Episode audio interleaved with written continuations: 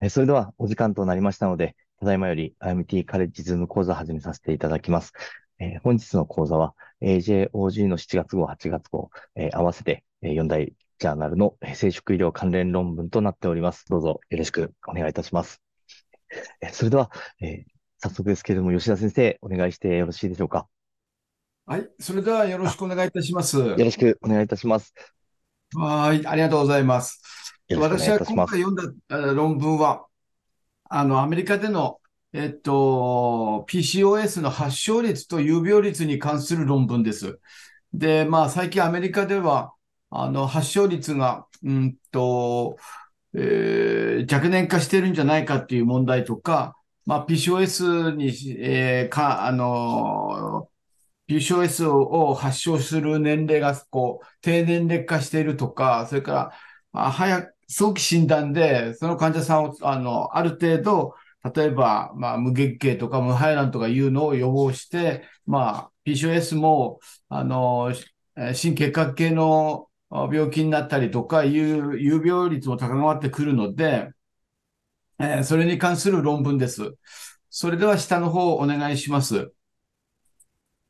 多脳胞性卵巣症候群の診断、発症率、発症率、有病率を、および傾向に関して2006年から2019年までのアメリカにおける集団ベース研究ということになります。で、まあ、多脳胞性卵巣は、あ生殖年齢の女性において一般的な内分泌疾患ですけども、えー、PCOS は主に性科学的アンドロゲン過剰症、それから排卵機能障害、骨盤内構造上、あ画像上のあとポリシあの、えエコーで卵巣の多脳胞性卵巣形態を特徴とするというわけですね。そして、えー、さらに PCOS はインスリン抵抗性を示すことが多くて、えー、肥満とか不妊症となったり、えーえー、ひどい人は、えー新代謝機能障害で長期にわたるあ健康上の後遺症のリスクがあ認められるっていうわけですね。で、PCOS、アメリカでは、えー、の人は、えっ、と、女性の7人に1人って言われて、かなり、えーえー、たくさんいるということですね。で年間の医療費が80億ドルを超えるということで、まあ、極端に高い発症率になっているわけです。そこで、うんと、有病率に関、しかしまあ今疾患のですね、有病率に関する正確なアメリカの集団あベースの推定値は得られていらでいないので、PCOS 患者さんの75%が臨床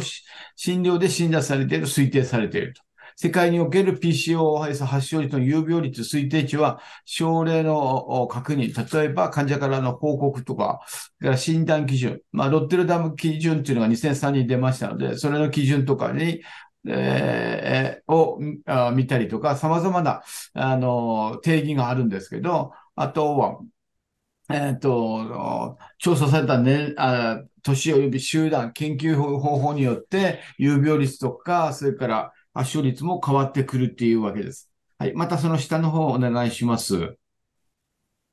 で、診断コードを使用した PCOS の発症率は200万人以上の女性を対象としたイギリスの大規模研究による報告のみで、まあ、発症率は、あと、リスク1000人あたり0.93人っていうことだったわけですけど、まあ、えっと、健康避妊薬している女性の集団ベース、あベースのデータにおけるアメリカの国際、えー、疾病分類 ICD の診断コードで定義された PCOS の有病率は、2009年では2.9%。で、えー、集団広報と用いた世界的な研究において PCOS の過去の推定有病率は0.9から41%の範囲であって、えー、アメリカとヨーロッパでもさらにばらつきが認められたというわけですね。そこで今回、えー、これ、あの、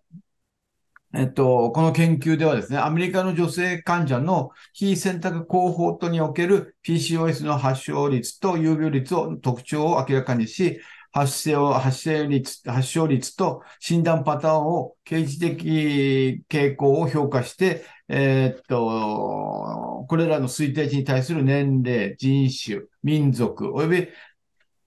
医療機関のしあの種類の影響を評価することにあるというわけですね。はい。じゃあ、その下、また下お願いします。で、まあ、うんと、背景としては、あ多脳補正卵巣症候群、PCOS のは、生殖年齢の女性において最も一般的な内部疾患ですけれども、アメリカでは発症率は推定値は存在せず、有病率の推定値が大きく異なっていると。で、今回の研究の目的は、アメリカにおける集団ベース研究で PCOS の発症率、有病率、傾向、年齢、人種、民族を診断した医療機関別に推定したというわけですね。はい、その下お願いします。え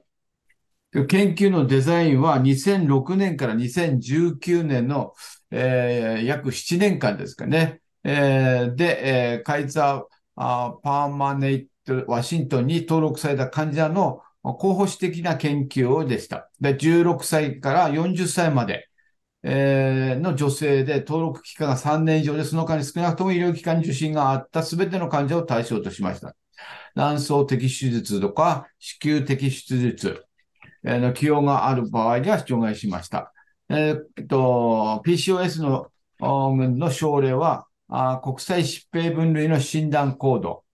えー、国際疾病分類第9版256.4またはあ第10版の E28.2 を用いて固定したと。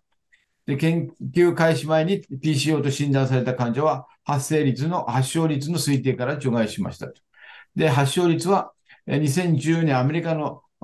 国勢調査データへの直あの直接標準化を用いて年齢別に調整したというわけですね。発症率の時間的傾向は、波重線形回帰及びポアソン回帰、えー、年齢、人種、民族医療機関の種類別を用いて評価したとです。有病率は2019年末までに多脳包性卵巣と診断された患者と定義しました。2011年から2019年まで新たに診断された700例のカルテレビューを行って、ロッテルダム基準を用いて、国際疾病分類コードにより、同定された新規診断例を検証したっていうわけですね。はい。その、下、また下お願いします。えっと、結果ですけども、えっと、58,600、あ、じゃない、あ58万6,470人に相当する、えー、患あの患者さんのうち、えっと、17万7527人をおあと研究に適するということで、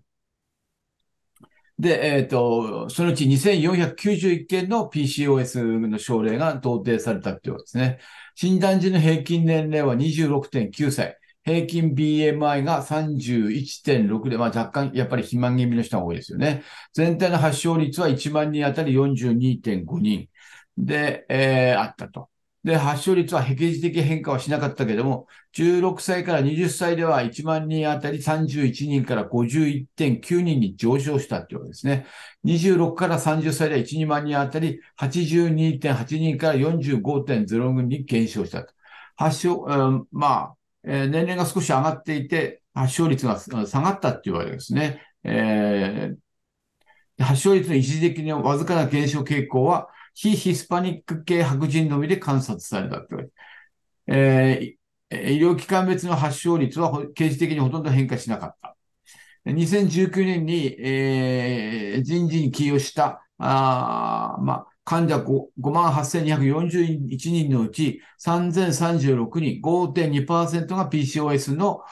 国際疾病分分類診断行動を有していたとですね。で、有病率はハワイとかの太平パシフィックの太平洋諸島民グループが7.6%で最も高く、次いでアメリカ先住民及びヒスパニックのグループであってあったというですね。えー、っと、PCOS の人はハワイとかアイランダーと、それから、えっと、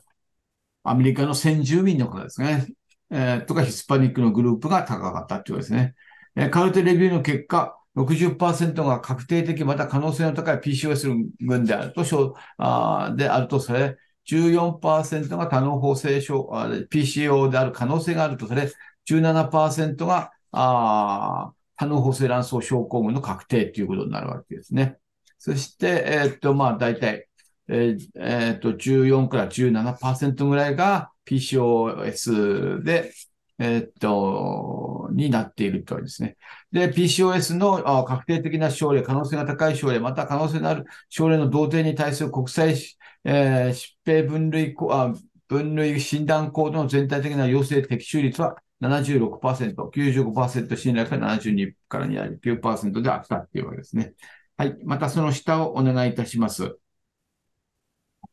で、まあ結論としては、アメリカのコーホット研究では PCOS の発症率が刑事的に安定していることが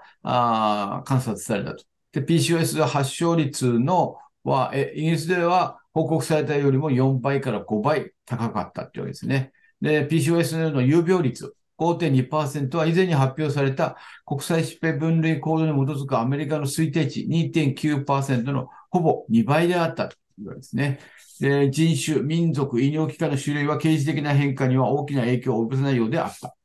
新たな診断は時間の経過とともに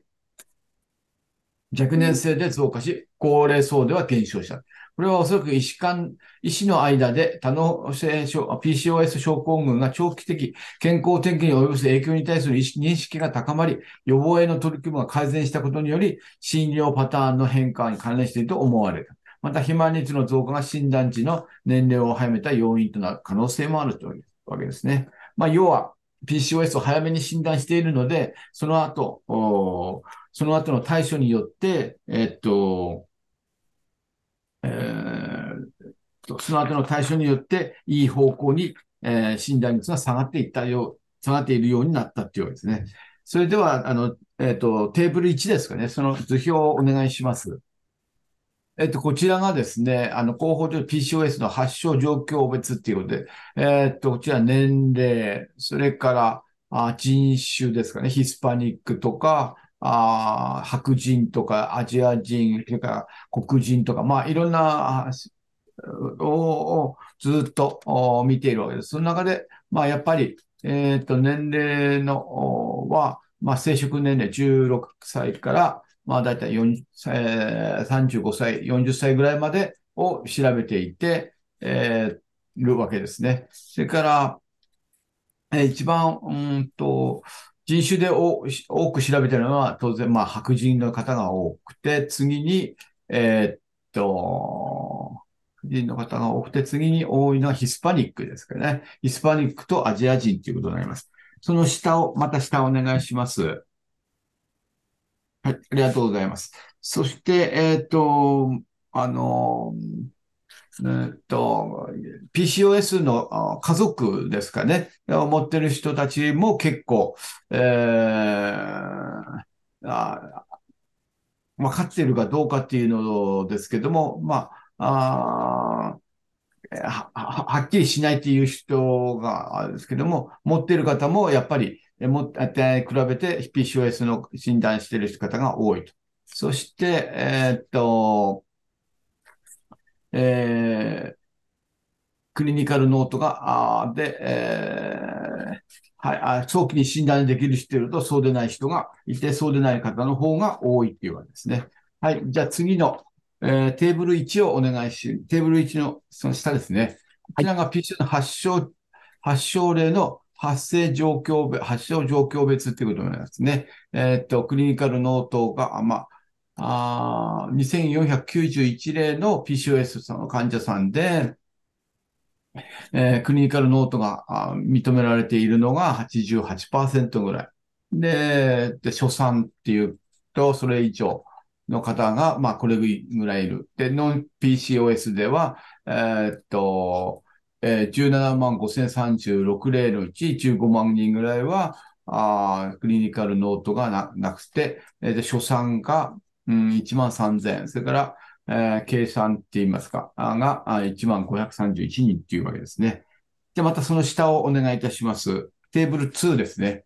テーブル2はですね、まあ、細かい、あのー、あれで恐縮なんですけども、えー、っと、2006年から2019年までの、あ PCOS 患者さんの刑事的、えーえー、データで、えー、っと、ここで見てほしいのが、えっと、16歳から20歳で、最初のうち30%ですけども、えー、2013年とか2000、まあ2010年ぐらいからだんだん割合がこう増えてきていると。2016あ16歳から2020あ2000えっと、あ16歳からすみません、16歳から20歳までが、えっと、最初38%ぐらいだったのが、それが現在では51.9%と非常に上昇しているっていうことになります。それでさらに、例えば26歳から30歳では、えっと、80、82%, 82だったのが、現在、えー、2019年では45%に、えー、下降していますよということです。それはまあ早期に、あの、ある程度早期に20 16から20歳の間に、ある程度早期に診断しているので、この年齢では、うんと、医学的な介入って言いますか、まあ運動させたり肥満に注意するということがあって、えー、そのあの26歳から4あ26歳か30歳までのあの PCOS の割合があ減ってきているということがあ考えられると申しております。はい。じゃあその次お願いします。フィガー1ですかね。1。これ A はですね、えっと、これは年齢による、年齢による PCOS の、えー、1万人あたりの発症率ですけども、ピンクが26から30歳が一番多い。ね、えー、年次的にも一番多いっていうわけですね。それから、あっと、ブルーが36から40歳以上が PCOS。まあ、年齢が上がってくると、年次的にまあ若干低いのかなと。で、それ以外の、うんと、16から20歳、あえー、と26から30歳が多くて、16、あの、オレンジ色が16から20歳なんですけども、年次推移を見た PCO の発症率はあだんだん上がってきている感じがしますよね。それから B はですね、同じように PCOS の発症率なんですけども、人種によるあの違いですね。えっ、と、こちらのオレンジ色が、オレンジ色がここですけど、オレンジ色が白人。えー、それからグレーが、あえっと、グレーがあアジア人。それから、えっと、黄色ですかね。黄色はネイティブアメリカン。それから、ブルー、水色があ黒人。それから、えっと、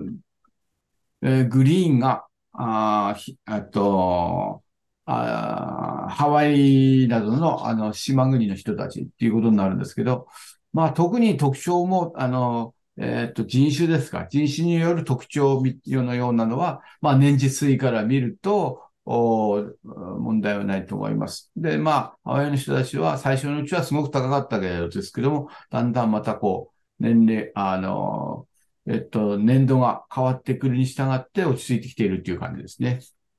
で、C は、同じように1万人あたりの発症率ですけども、えー、それをどうやって確かめたかっていうのが、えー、のグラフで、そして年次推移ですけども、えっ、と、最初、オレンジ、オレンジ色は、うんと、PCOS のタイプ、オレンジ色は、えっ、と、皮膚科とか婦人科で見てるあ患者さんで、えっと、あの、この、えっと、濃い紺色はですね、えー、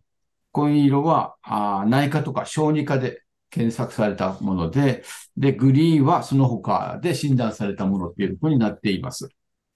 じゃあ、その次のあテあフィガー図2をお願いします。図2はですね、えー、っと、えー、例えば、うん、オレンジ色はヒスパニック、グレーが白人、黄色がアジア人、それからブルー、水色がネイティブアメリカン、で、グリーンがブラックアメリカン、そして赤色があハワイアンパシフィックの島国の人たちなんですけども、この年齢の分布から見ますと、PCOS の発症率、最初は、えー、っと、ネイティブアメリカン、21歳から25歳では、ネイティブアメリカンの方が、まあ、上昇している、いたんですけども、26から30歳ではもう逆転して、えー、ハワイアンとかパシフィックの島国の人たちが、あえっと、あ上昇して、さらに31から35歳では、あハワイアン、パシフィックの島国の人たちが非常に多いということになるわけです。で、えっと、この研究ではですね、まあ、要は、えっと、アメリカの方の発症率を、どれぐらいの発症率と有病率なのか調べたわけですけども、まあ、実際には、あイギリスのと、えー、データとかでもは、あよりも最近の以前の過去10年ぐらいをこう調べてみると、実際には、うんと、今までは、あ今までは、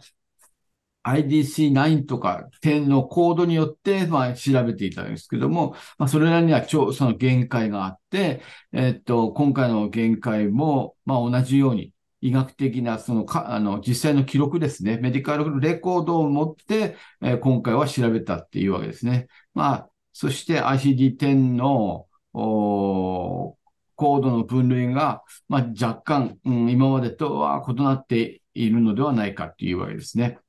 で、えー、っと、今回の結果は、あまあ、PCOS の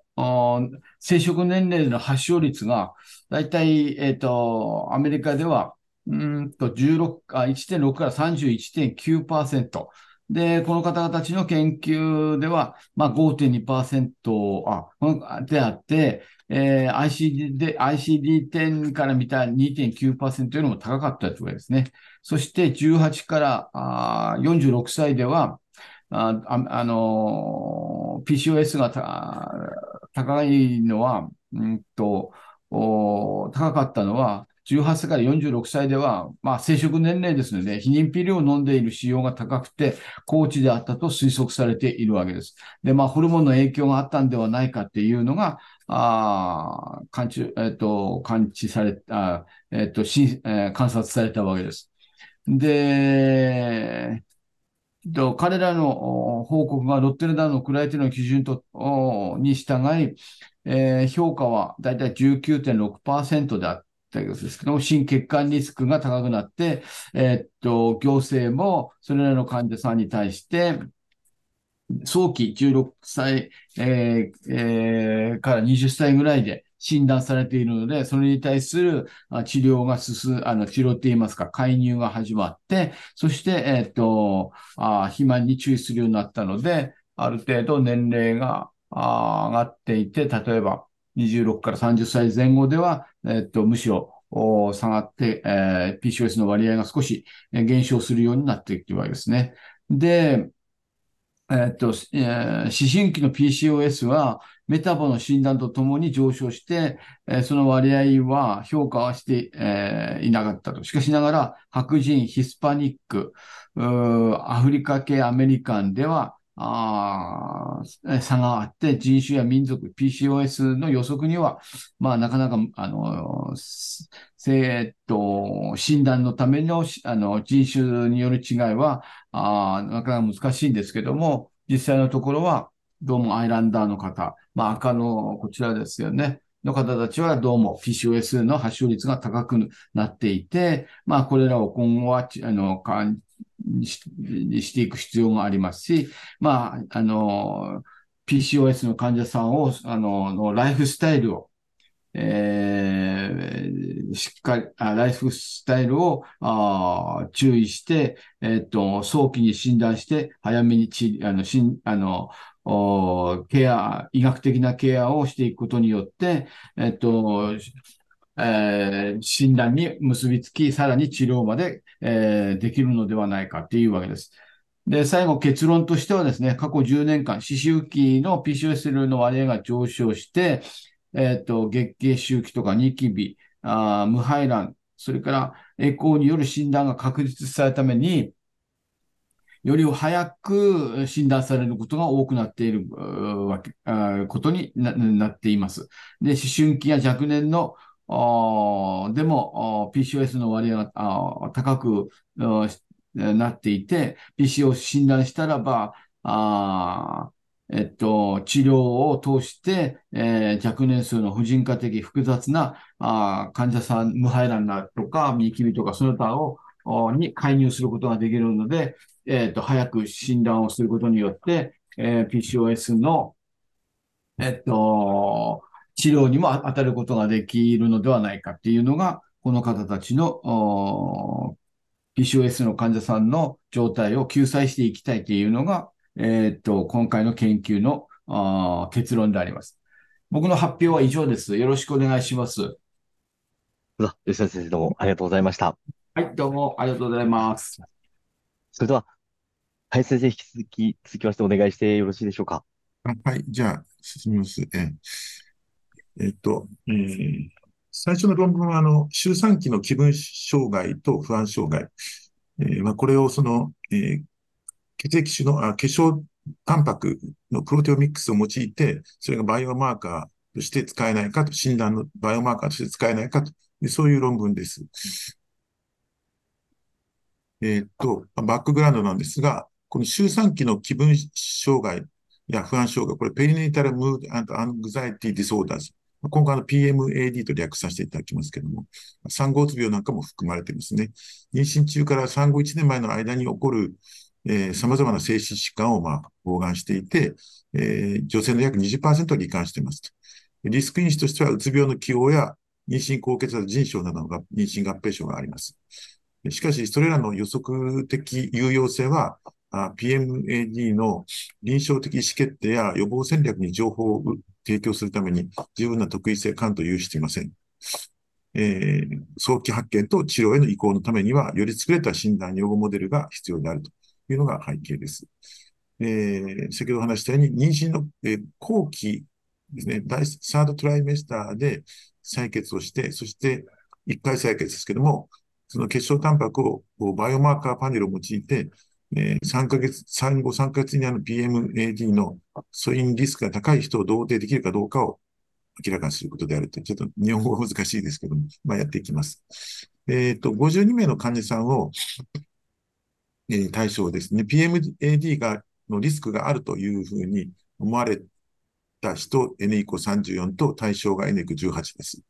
で、妊娠後期と産後3ヶ月の2つの時点で、これなんか後で見ると3つの時点も踏んでるみたいなんですけども、メンタルヘルススクリーニングを実施、いずれの時点においても、この、この時点で、えー、抑うつ、これはエジンバラの、えー、 Postnatal Depression Scale っていうのを使っているようですけども、えー、不安、 Overall Anxiety、Severity、Impairment Scale、OASIS です。これ7点以上。それから、あ OB または心的外傷後ストレス障害、PTSD ですね。 Impact of Event Scale っていうのがあるらしいですが、これが26以上。まあ、こういったあ人をスクリーニングすることで、まあ、PMAD のリスクの上昇があるんじゃないかという人を、まあ、あまず見ましたということです。で、あの、妊娠後期に採取した血漿サンプルを、これを後で解説しますけども、アプタマーベースの SomaLogic SomaScan proteomics assay 技術という、ちょっと舌噛みそうなあれですが、まあ、これでですね、で、スクリーニングして、全部で1305のタンパク質分析をして、その発言を見たと。いうことですね。コントロールと対象群と、こちらでリスクのある人で見ましたということです。あの、ちなみに、あの、健康生理において、血液中に含まれるタンパク質は、数約2200種類ぐらいあると言われているらしいです。その中の1300を見たということですね。今回のですね。で、後で、えー、パスウェイ解析、えー、バイオインフォマティクスでパスウェイ解析を行って、えっ、ー、と、PMAD を有するすべての被験者、及び周産期の気分障害、不安障害を有し、えっ、と、妊娠高血圧腎症のない被験者において、え、優位な発言が、優位に発言がが上昇また低下していることを判明した特異的なタンパク質間の病態生理学関係を明らかにしたということになっています。えっ、ー、と、まず、これが、あの、今回プロトコルの概要でして、えっ、ー、と、まず、サードトライメスターにリクルートしまして、えー、まあ、患者さんの特性とか、えー、ヒストリーを見て、あそれから、あバイオサンプル採血ですね、結晶。で、メンタルヘルススクリーニング。これはストックするんですね。全部あって一一斉にガッと測るということになっているです。で、出産、出産のアウトカム。それから、えー、ポスパルトンビジット、3ヶ月までにということで、えっ、ー、と、メディケーションがどうかとか、で、えー、メンタルヘルスクリーン、ここでまた、あこれと同じことをすると。まあ、こんな感じですね。それで、えっ、ー、と、ちょっと、アクタマー技術ということについて、あの私も初めて知ったんで、えー、これあの、この、おいろいろ調べたら、この論文がで一番日本語で書いてあって一番わかりやすくて、まあ、よかったですので、まあ、もしご興味がありましたら、どうぞ、えー、こちらの方ですね、簡単に、あの、調べること、見つけることができます。これあの、まあ、どういうことかというと、アプタマ技術で、まあ、いろいろ大きな、大規模な疾患を、こう、いろんなタンパクの発現を大きく見てみようということで、で、えっ、と、こちら書いてありますが、近年、その質量分析技術の発展や新技術の出現により、大規模な疾患のプロテオム研究事例が増えてきた。え血液中の数千種類のタンパク質を同時に解析できる就職型人工 DNA 配列、アプタマーを用いたあフィニティプロテオミックス技術に焦点を当てて、多数の検体が用いられている最近の大規模研究を中心に、うんうんて書いてあります。今回の技術の特徴は抗体を使わないで、つまり、あの、エライダとか、そういうのではなくって、抗体ではなくって、数千種類の就職型アプタマーというものを人工的に作って、それでタンパク質、各タンパク質と特異的に結合させて、で、その後洗浄して、え、集めてきて、で、あの、こう、えー、標的タンパク質と結合したアプタマーのみを遺伝子チップで補足して定量すると。PCR をかけるですね。ということですね。そういう、つまりタンパク質と遺伝子のようにマイクロアレイ上で測定する技術であると。多検体測定と定量性に優れているということで臨床が多いと。もう、あの、世界で数百の論文が出ているようです。まあ、そんなことですね。で、1回の再検査のみでエコーとか放射線機器、その他を不要にする次世代の健康診断、リキッドヘルスチェックという概念もされているようです。老化の程度に関する情報提供できるプロテオム時計、こういうものもなんか研究、提供されているらしくて、例えば老化で見ると、えっ、ー、と、人の場合34歳、それから60歳、78歳でピークを示す3つの大きなタンパク質変化のウェーブがあるらしくて、人は直線的に老化しているわけではないということが分かったらしいです。で、面白いですね。なんかちょっとこういうのが、なんか厄年とか還暦とかに関係する可能性もあるんですね。ゲノムとかトリクランスクリプトム、メタボロムといわゆるマルチオミックスとして情報を得た上で、今後生命を分子ネットワークシステムとして理解していく。まあそういう時代がもうすぐそこに来ているというか、もう来ているということですね。で、この中でですね、実はこのマルチオミックスの中でプロテオムの技術っていうのは、やはりこうこういうものに比べて、やはりちょっと若干遅れとってたんですね。しかし今回ですね、こういったものが、あまあ、開発されて、えー、その、たくさんの種類のタンパク質測定を高い精度かつハイスループットで大量にこう、え計測することができるということができるようになりましたということです。それを今回、その、一回の採決で、他のいろんな、あこう、なんか、あの、精神科医という、どのの面接を、によらないで、そして、この一回の採決だけで何か、あよ、プログノーシスとか、よ、あの疾患の発症がこう、えー、予測できないかという、まあ、そういう、えー、今回の論文になるわけですけれども、えー、っと、えー、これ前半飛ばしますけどね、まあ、今回そのソーマスキャンっていうのを使ってるんですけど、今回の論文はですね、アプタマーを用いた手法が米国で開発されて、え、世界中で行われているということです。で、この背景にはですね、1990年代に多様な拡散配列を保有するプールの中から、標的物質にだけ強く結合する塩基配列を選択する技術っていうのが、セレックスって言うんですけども、これがですね、ああの、報告されたというですね、え、少し歴史は古いみたいですね。え、この手法であの取得される拡散リガンド、え、別名アプタマーというふうにですね、え、このアプタマーってラテン語で適するとかフィットするということらしい、に由来する名称らしいんですが、ここに拡散が例えば、えー、30か40くらいあって、こちら PCR のプライマーがくっついてるって、こんな感じなんですね。で、それを、まあ、たくさんいろんな種類集めて、こう、あるんですけども、で、えー、これがですね、その、要するに、タンパク質に特異的に結合するような形に、いろいろ設計できるというわけですね。えっ、と、それで、えー、こういうふうに、なんか3次元構造を取るというわけです。そうすると合成、えー、各合成さ DNA フラグメントは3次元構造を取って、えーと、で、ターゲットのたるタンパク質が、まあ、例えばビーズとかプレートにくっつけて、そこにこう振りかけていくと。で、そうすると特異的に結合するものだけここに乗っちゃう、乗ると。で、洗浄して、え、そして、え、これを取り出すと。これを、えー、PCR でこう回すと。こういうのを、え、繰り返していくということですそうですね。まあ、そんなやり方ですね。賢いですね。要するに抗体を使わないんですね。タンパク質を補足するのに抗体を使わないということなんですが、で、えっ、と、しかし、あの、単に普通にこう、あの、なんか、あの、えっ、と、4つの塩基をくっつけるんじゃなくて、そういう天然型ではなくて、え多少工夫してあるんですね。このソーマスキャン、今回の論文で使っているソーマスキャンというのに使うアダプターには、デオキシ、えーえー、デオキシチミンの代わりに、デオキシグラシルというのを使っていて、その5位に必須アミノ酸の素草を模倣した4種類の就職塩基を用いていると。天然の DNA の塩基よりも結合多様性を持ったランダムライブラリを使い、作り出せると。で、それを出発材料として、まあ、先ほどの、えっ、ー、と、ごめんなさい。え、ここになってくるわけですね。ここ天然のあの塩基でないということですね。で、こういうふうに、えっ、ー、と、えー、就職させて、グラシルにベンジルとか、ナフチールとか、なんかこうつけると。で、まあ、例えばこんなふうに、なんとなく似ているようなものを、こうなんか作っていくんですね。で、実際にこう、例えばこれタンパク質で、これ実際にこう特異的にこう結合する、えっ、ー、と、えー、アプタマーなんですけども、えっ、ー、と、まあ、こういうところが、あの、こういうところになるんでしょうかね。ここ輪っかになってるとか、こういうところは特に親和性が強くなって、なってるんです。でこんなふうに、えー、就職しない、こういった就職をしない天,、えー、天然拡散で得られたあアプタマーと比較して、帰りが遅いと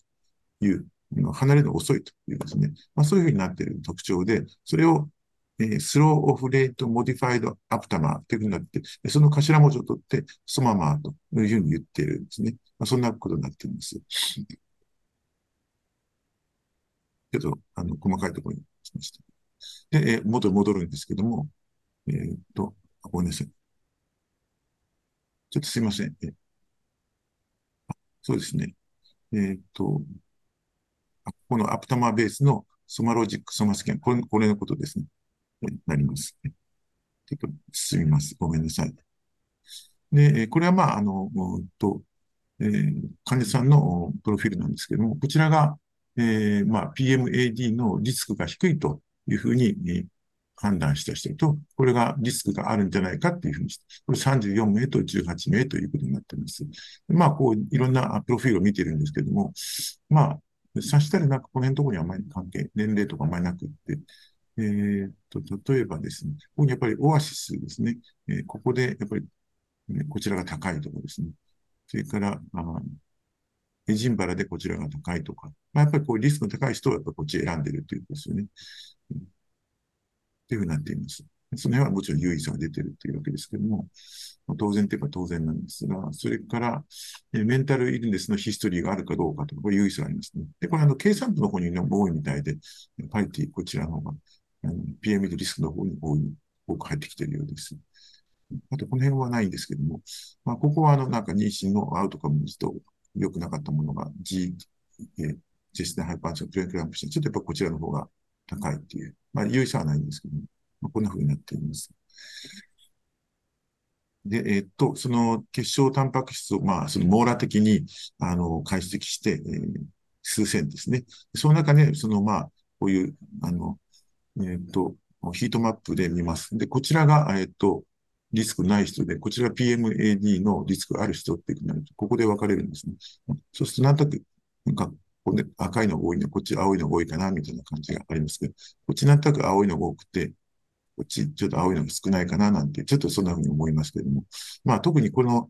53の優位な PMAD 関連タンパクパネルっていうのができましたと。で、特に、えっと、その中で20のトップランク、トップの20について、えそれをまあ、タンパク質のシグネチャーとしていれば、そうすると、こちらで、えっ、と、主成分分析なんですが、横軸が、えっ、と、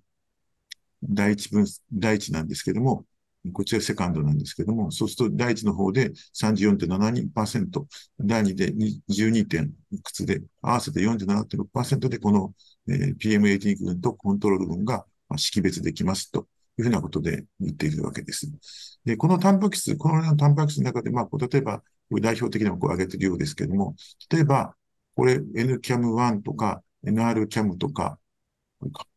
NTRK3 とか、これはどういうタンパクなのか。実際こういうふうにこう、ダウンレギュレーション、PMAD 群でダウンレギュレーションしてるんですけども、なんかあの神経、ニューロに関連するらしくて、軸索誘導とかアストロサイトの分化とかいう分なんですね。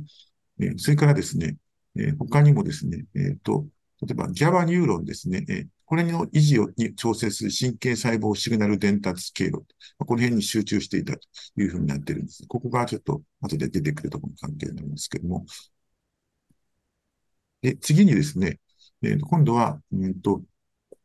え、同じようなことをやっているんですけども、今度はその中でプレーンクランプシアを発症した人を除いて、えー、容赦で見てるんですね。さっきのはプレーンクランプシア、あの、やっぱりリスク因子になるので、プレーンクランプシアを混ぜて、今回はプレーンクランプシアを引き抜いて、除いてやってみたらどうかっていうのでやってこれはやっぱりまあ、うんと、先ほどの、あの、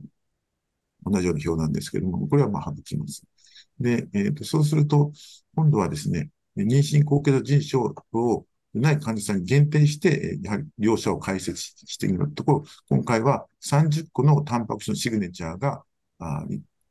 抽出できましたっていうんですね。これがなんか非常に優れていて、えっ、ー、と、主成分分析上、えー、P、こういうふうにですね、PMAD 群と、それからその、コントロール、ヘルシーコントロールとですね、完全にこう分類すること、分離することができる、えー、ということなんです。重複しないというわけですね。こういうふうに、成分と第2成分とこう受けるとですね、まあそういうぐらいなんか、シグネチャーとして優れてるんじゃないかと言ってるんですね。で、えっ、ー、と、例えばですね、どういうのが関係してくるかというと、例えば CXCL11 とか CXCL6 とか、えー、MICB とか B2MG もよくどれが何のかわかりませんけど、どれか白血球の郵送とか炎症とか免疫機能とかに関連する、まあそういったものを、タンパク質なんだというふうにですね。それが PMAD 群の方でアップレギュレーションしているよというふうになるんですね。この辺がちょっと面白いところですね。要するに、あの、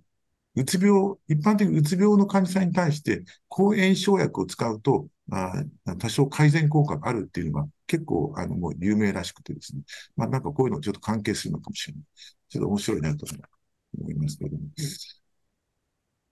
ここは私よくわかんなかったところですが、これをなんか、あの、こう、システム解析してるんです、らしいんですね。私もよくわかってないです。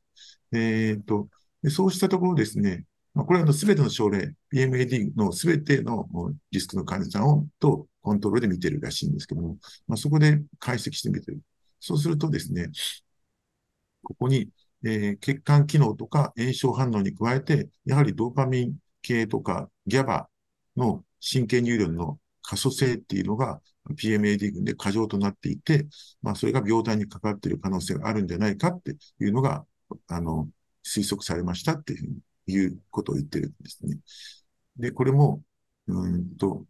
えー、これは妊娠高血腎症を伴わない症例に関して、without preeclampsia の PNAD のとのパスウェイ解析っていう、これも見ると、やはり炎症性のシグナル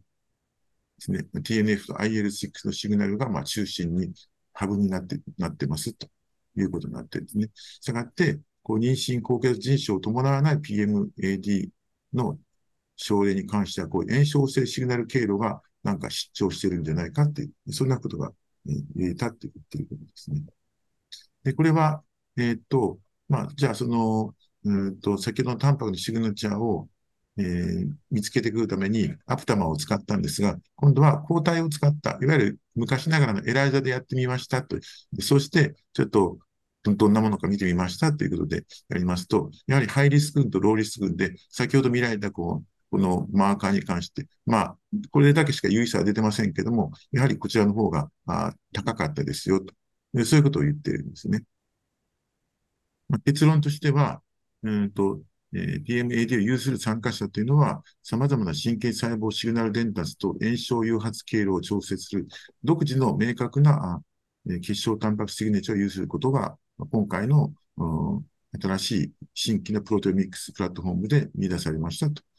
まあ、PMAD の早期発見のために、例えば、ですね、えー、これらの分子のいくつかを、まあ、例えばあ調べて、従来のリスク因子と組み合わせてあげれば、例えば第三半期だけじゃなくて、まあ、場合によっては第一と第二の三半期の時に、あこの方はなんかこういう、えー、疾患を発症する可能性がありますよということでマークすることができるということですけども、周りなんせ散布数が少ないんで、検証、研究がさらに必要ですということを言っています。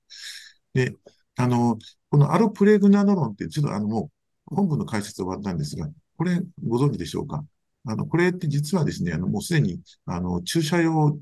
製剤として、米国ではこれ、あの、産後うつ病の治療薬として、えー、あるんですね。で、医師の感覚特化で60時間にあたって静脈内注射で投与されるということになっています。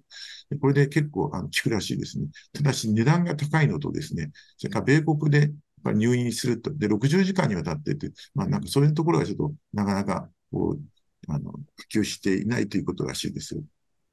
で、このアロプロゲナノロンというのは、これはプロゲステロンの、あの、えー、代謝産物なんですね。で、あるところ取ってきたんですけども、要するに米国では10から20%の産後うつになりますよと。これはですね、あの相当な患者さんで、えー、米国で発症してくる新規の糖尿病患者さんに匹敵するらしいですね。で、子供の発達を青年期まで危うくしたり、まあ、自殺をしてしまったり、まあ、そういったことにつながるんで、えー、まあ、非常に重要な疾患であるということを再認識してくださいということで、で切実ですよということですね。え、ー、と、この、この先生はこの産後治療薬の臨床試験を実施した人らしいんですけども、まあ、さっきギャバっていうのが出てきたと思うんですが、まあ、例えば、うん、こう産後うつになった方の多くはプロダクトのような、まあ、SSRI、こういった治療をやっていることが多いんだと。でも本当にそれがセロトニンを介して効いているのかどうか分かっていないということ。もしかすると産後うつの原因としては別の生物学的な過程があるんじゃないかということが昔から言われてきたということです。で例えば、妊娠すると、えっ、ー、と、エストロゲンのプロゲステロンが劇的に上昇するんですが、アロプロゲナロンというステロイドの脳内ステロイドですね。これも急上昇しますと。この物質は通常脳細胞に発火停止の信号を送る神経化学物質 GABA の、えー、受容体を活性化しているんですけれども、まあ、妊娠中はあるプレグラドロンによる GABA 受容体の過剰活性化を避けるために GABA 受容体がそもそも休眠すると。そうしないと妊婦は麻酔がかかったように感覚が実質的に麻痺してしまうからだと。したがって、えー、GABA は、えっ、ー、と、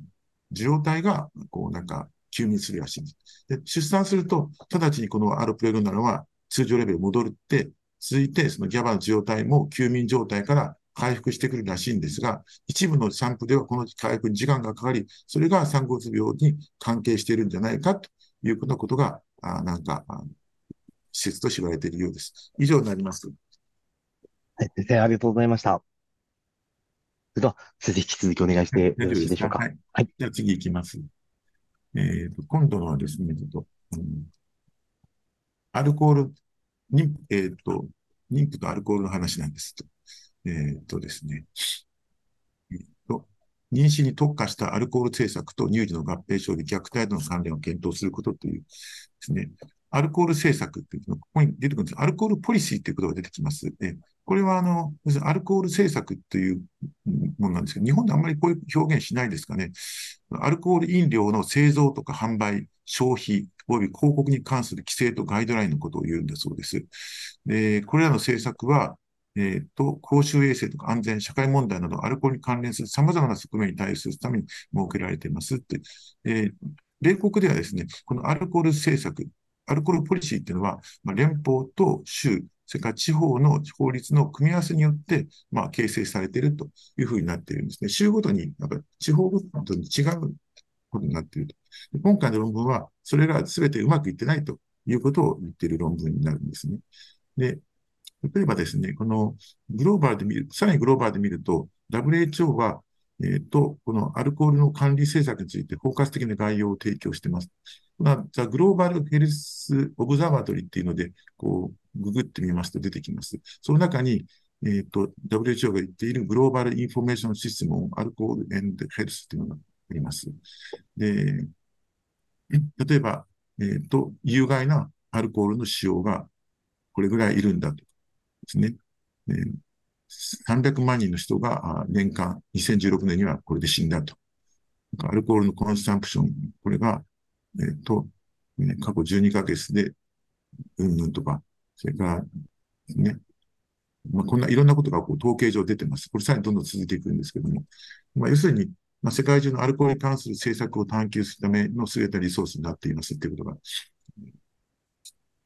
本文中になんか紹介されてましたけど、調べて載せました。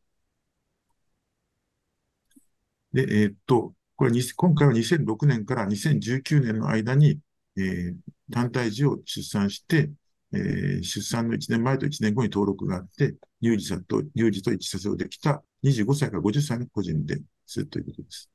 で、これがデータ解析、これですね。えー、と、で、9つの州レベルで調べたということです。妊娠特化したアルコール政策ということですね。使用評価項目は虐待に関連する1件以上の乳児の障害と1年以内の母親のアルコール摂取に関連する2の合併症ということですね。で、えっ、と、個人レベル及び州レベルのコントロール変数を調整したロジスティック解析、固定公開による州、ね、州項の、ちょっとよくなくわかりませんでした。ごめんなさい。えー、結果は、まあ、これだけの数の母親と乳児のペアを見ましたと。母年齢32.2歳で、えー、3057人の乳児2.1%で虐待に関連した障害があると。えー、これだけの数の人、3.1%の乳児にえー、と、妊娠中のアルコール摂取に関連する合併症があると。妊娠中のアルコールに関連する合併症、後でのあの出てきますけれども、えー、解説いたしますけれども。えー、と、そして、えー、といろんなあの、えっ、ー、と、このアルコールポリシーっていうのがあって、これちょっと日本語に直してるだけなんで、何のことかよくわかりませんけど、これだと。ですね、なんかこういうなんかアルコールポリシーがあるんですね。それは、なんか1.28とか警告さんの義務化、こういうアルコールポリシーがあるんですよ。それ1.18とか、まあ、こんな風に乳児の障害のオッズと関連していたと。要するに、これやった、このために結局増えちゃってるよと、ね、ということですね。ででも、合併症のオッズ増加と関係しなかった。入選、入、妊婦の伸びに対する優先的、これもあの、こういうポリシーがあるんです。日本語に直しちゃうと、なんか何のことよくわからなくなっちゃいます。そう、オッズ比の低下が乳児の障害のオッズ比の低下は確かにあるんだけども、乳児の合併症とは関連がなかったとか、それから非自発入院は、えっと、乳児の障害のオッズ増加に関連していたけれども、うん、一方、合併症のオッズ低下は関連、低下にと関連していたとか、まあ、それから妊婦及び子供のいるいる女性に対して優先的治療という、まあ、これもまたポリシーなんですけども、まあ、これは乳児の障害とそれから乳児の合併症の両方に、えー、構図増加と関連したと。えー、で、えー、っと、えー、またこの乳児保護サービスの報告義務とかデータへの報告義務、児童虐待ニグレクト及び刑事訴追の制限という、こういう、あの、ポリシーに関しては、一切この合併症とはなんかあんまり関係がなかったという、そういう論文ですね。別に一貫して全部減らすという、そういうものが、ポリシーがなかったということですね。これはまあ、あの、フローチャートなんですけども、まあ、これはまあ省きますね。えー、っと、これが、うんと、えー、これも、これがポリシーエクスポー、いろんなポリシーがあるんですね、ここですね。えーまあ、それがどのくらいいるのかっていうのがこう書かれてます。このベネフィシャルというのは教授者っていう意味ですね。次いきますね。で、結果的に、まあ、ポリシーってこういう、いくつかのポリシーにこう、別に見ているんですが、これはまあ、このせアルコール政策を施行した州の数ということで、2005年に比べて2019年が、まあ大体こういう増えてはいるんですね。えー、これはちょっと減ってますけども、大体こういう、あの、この14年間の間にポリシーを、えー、施行している州が増えていますっていうことを言っています。しかしそれが、その、全然ダメだということを言ってるんですね。これは、うんと、この妊娠特化したアルコールのポリシーと乳児の障害、それから合併症、重度の母体合併症の関連ということでテーブル2がありますけれども、まあ、そうすると、このオッズ比、えっ、ー、と、 adjusted で見ると、例えばこのポリシーに関しては逆に増えてますよと。虐待が増えてますよ。これも増えちゃってますよ。増えちゃってますよ。これは減ってる。これは増えちゃってますよ。これは子供の、えー、と合併症ですね。えー、そうすると、 infant morbidity associated alcohol use during pregnancy。これだと減ってますよ。これは増えちゃってますよ。あとは有意差ないです。 severe maternal morbidity、母体の合併症で見ると、これ増えてますと。これは減ってますと。こんな感じで、まあ、よくなんか、わかんないですよね。一貫して減ってるっていうのがまあないです。ということを言ってるんだと思いますけど、でこれは、えっ、ー、と、例えば、ウェルチャイルドビジット、要するにまあ、乳児検診なんでしょうか。それから2歳を超え、あ2回以上、2回もしくは2回もしくは2回以上の、なんかエマージェンシーでビジットがどうだったのかということと、2回以上、もしくは2回の、えー、と入院するようなことになったことが、子供がなかったかどうかっていう、まあ、そういうのを見ると、まあ、確かに減っているものもあるんですけども、やっぱり増えているものもあるじゃないかというようなことを言えるわけですね。まあ、細かいことはいいと思いますので、ちょっと次行きます。まあ、結論なんですけども、まあ、うんと、この、この、今回のコホート研究では、ほとんど妊娠に特化したアルコール政策は、こういったあ乳児の障害とか合併症のオッズ低下と関連しなかったと。まあ、したがって、えー、と、妊娠特化したアルコール政策は乳児の健康を改善するとは考えるべきではないと。まあ、そういうことになります。で、えー、まあ、まあ、これだけのことなんですけども、まあ、ちょっと、あの、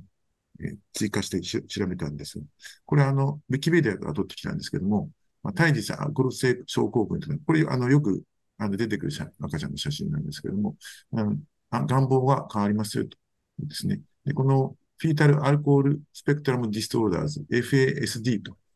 いうふうに言いますね。こうねで、障害ですね。で、えっ、ー、と、えー、発症率は先出生中0.5人だが、アルコール依存症女性の出生においては3分の1確認されると。米国の学校児童における有病者20人に1人もいると。その社会的コストは55億ドルとされると。で、米国のこの、うん、研究所によると、妊娠女性の19%、実に30約30万人が飲酒して、妊娠中に飲酒しているんじゃないかということですね。まあ、治療法は存在しないけど、飲酒しなきゃ100%予防可能だということですね。まあ、まあ、アルコールポリシーという、そういうところですね。で、この体性アルコールの障害には、えー、形態異常など外見って明らかなもの。まあ、例えば顔つきで言うと、この、うん、特徴的な顔つきがあると、あの目のこう解列が小さくって、このなんか、え鼻が低くっ、この上行心が薄いらしくって、ここの陣中がなんか平べったく薄いっていう、そういうような特徴があるらしいですね。で、まあ、中枢、大きく分けて3つの特徴があって、中枢神経の異常ですね。それから発育、小さいっていうですね。え、で、あと、うんと、なんか目の特徴的な目のとか、か顔ですね。そういう特徴になる願望といって、もうこのことなんでしょうですね。ということになっています。で、えー、っとで、実はですね、あの、えー、っと、今年ですね、このヒューマンリプロダクションに、あの、この、えー、ちょっとショッキングなあの論文が出ていましてですね、えー、私はあの全部読まなかったんですけど、なんかこう日本語で解説してくれてる先生が、あ人がいて、ちょっとその先生にちょっと載せただけです。妊娠前にアルコール飲んでても顔に、子供の顔に変化出てんだよ、実はって。週にアルコール 12g でも影響出ますよ。で、人工知能とディープラーニングテクノロジーを使用して、妊娠前と妊娠中の両方で、子供の顔の形の変形と変化と母親の飲んだアルコール量との関連を見つけましたということになってですね。で妊娠する最大12ヶ月前にアルコールを飲んだが、妊娠中にはもうやめてますよという母親で、この関連を検出したということですね。つまり妊娠する前に飲んでてもダメだということなんですね。なかなか厳しいですね。えー、と、母親が週に12グ未満のアルコールを飲んだ場合でも、顔の形の変化の関連が実は存在するんだと。これはワイン 175cc、330種ビールに相当するということ。これ厳しいですよね。ね、もうビール一缶、まあ、週に一回飲んじゃあかんのかなっていうのですね。子供の顔の形は健康と発達の問題を示している可能性があるということですね。妊娠前及び妊娠中3ヶ月前の低中等度の母親のアルコールだけでも子供の顔と関連すると。でただし、その顔つきは、えっ、ー、と、年齢が上がるにつれて減衰したと。ですね、この結果は今回提案した方で定量化した顔面の形態が今後の調査によってバイオマーカーとして利用できることをしています。妊娠中、妊娠前にアルコールを摂取したかどうかっていうのが顔を見て、それをまあ、普通にはわかんなくても、その、えー、ディープラーニングとか、こういったあの手法で見ると、やっぱ明らかに顔つきが違うということがわかるんだというようなことをですね、まあ、顔面の画像の解統計解析ということで、以上になります。先生、ありがとうございました。ぜひ引き続きお願いいたします。これは、えっ、ー、と、AJOG なんですけども、えっ、ー、と、いわゆる、あの、開放性神経管閉鎖障害を、あの、手術を行うときに、まあ、二つの方法で、あの、胎児手術を行ったんですが、その場合の母体と酸化合併症を、まあ、比較してみましたという、そういう論文ですね。えっ、ー、と、要するに、まあ、あの、オープンニューラルテューブディフェクトですよね。まあ、なかなかちょっと神経的になかなか厳しいわけですけども、まあ、この障害に関しては、あの、三つのあの起点があるというんですね。つまり、ファーストヒットとして、まずとにかく一時障害、神経形成に一時的に障害されていて、えー、そのために、ま、あ16種以前にはもうなんか一時神経細胞の消失も生じているんだと。これはまあ、ファーストヒットと。セカンドヒットとして、今度は、あそこの露出した部分が、用水中のなんか化学物質とか何かわかりませんけども、あるいはなんかぶつかったりして外傷によって損傷される、そのセカンドヒットですね。で、さらに3番目では、うんと、さらにこれはなんか最近言われてるらしくって、なんか脊髄髄膜瘤の中のえー、内圧によって、なんかそのプラコードっていうんですか、それとその発生神経がなんか引き伸ばされる、なんかそういうことによる第三の障害というのもあるんだということが言われているらしいです。ちょっとよく詳しくは知りませんけども。そんなことです。まあ、この、これなかったらちょっとなんかこういう手術は意味がないんですけども、もしかすると、まあ、こういう2番目のヒットに関しては、うん手術が意味があるかもしれないなと。で、えー、例えばですね、この研究、有名な研究があって、マネジメント・ミエロのメニンゴシール・スタディっていうのがあるらしくて、で、それで、その、胎児期に、えっ、ー、と、この胎児手術を行って、そこの部分を修復した場合と、それから生まれた後で修復した場合に比べて、生後12ヶ月前の周産期死亡、または脳室腹シャントの留置の必要性のリスク、え、それから生後30ヶ月までのでの時点での下肢の神経運動機能、まあ、こういった特定の転帰については改善するということが、つまり fetal surgery の優位性というのが、この研究で明らかにされているんですね。まあそういうのがあって、さらに最近のメタ解析で、えー、胎児鏡下、fetoscopic 下の修復術っていうのがあるんです。それにはまだ2種類あるんですけども、完全になんか腹腔鏡オンリーみたいに胎児鏡オンリーで何か経皮的なアプローチでお腹の皮を切らないで、あ、あごめんなさい。回復しないで、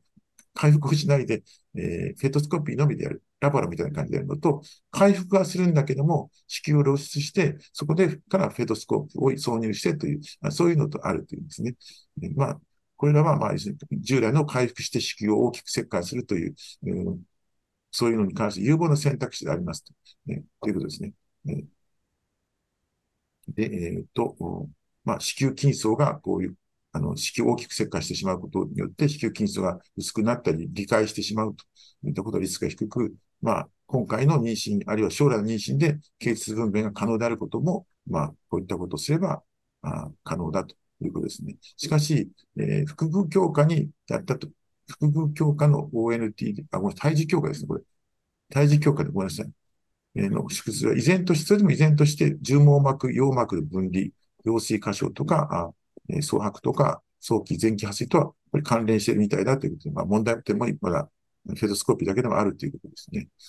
え背景として、いわゆる、えー、と、開腹して子宮切開のアプローチと、えー、用いた神経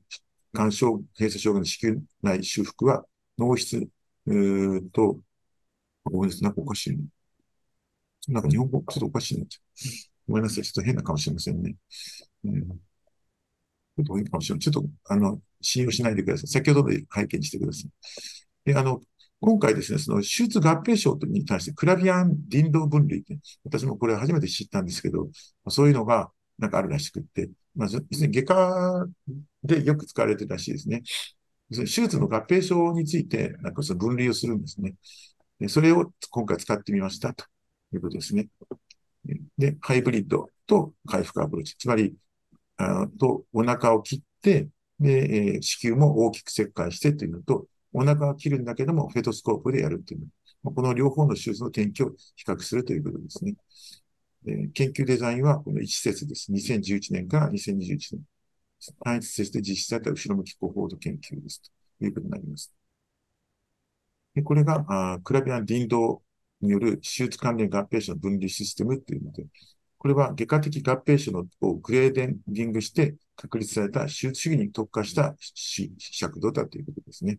で、重症度に基づいて、その合併症の重症度に基づいて1から5の尺度になっています。死っていうのは、まあ、なんか、正常の術後のコースからは逸脱しているけれども、薬物療法とか、外科的手術とか内視鏡とか、放射線科的ななんか介入を必要としなかったというのがグレード1で、グレード2は薬物療法が、あと必要になったということですね。グレード3は外科的、あるいは内視鏡的、あるいは放射線科的インターベンションが必要とした状態だったと。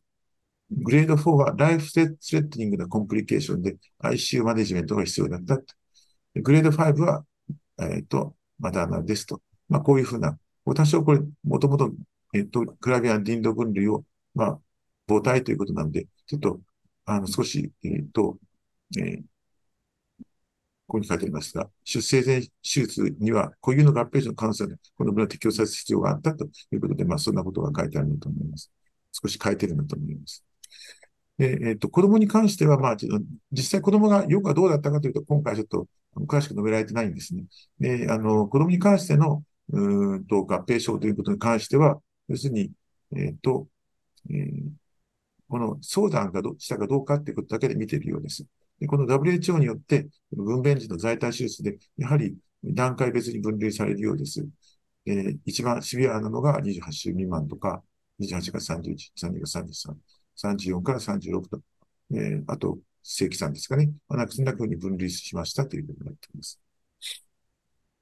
でこれはあ、このフェトスコピックリペアと、オープンリペアで見ています。で、ここは母親の年齢とか、まあ、ここ、えっ、ー、と、まあ、主だったものっていうと、まあ、例えばちょっと、ここに、えっ、ー、と、BMI ですね。まあ、ちょっとやっぱりフェトスコープの方が BMI が小さい人が多いのかなって感じがしますね。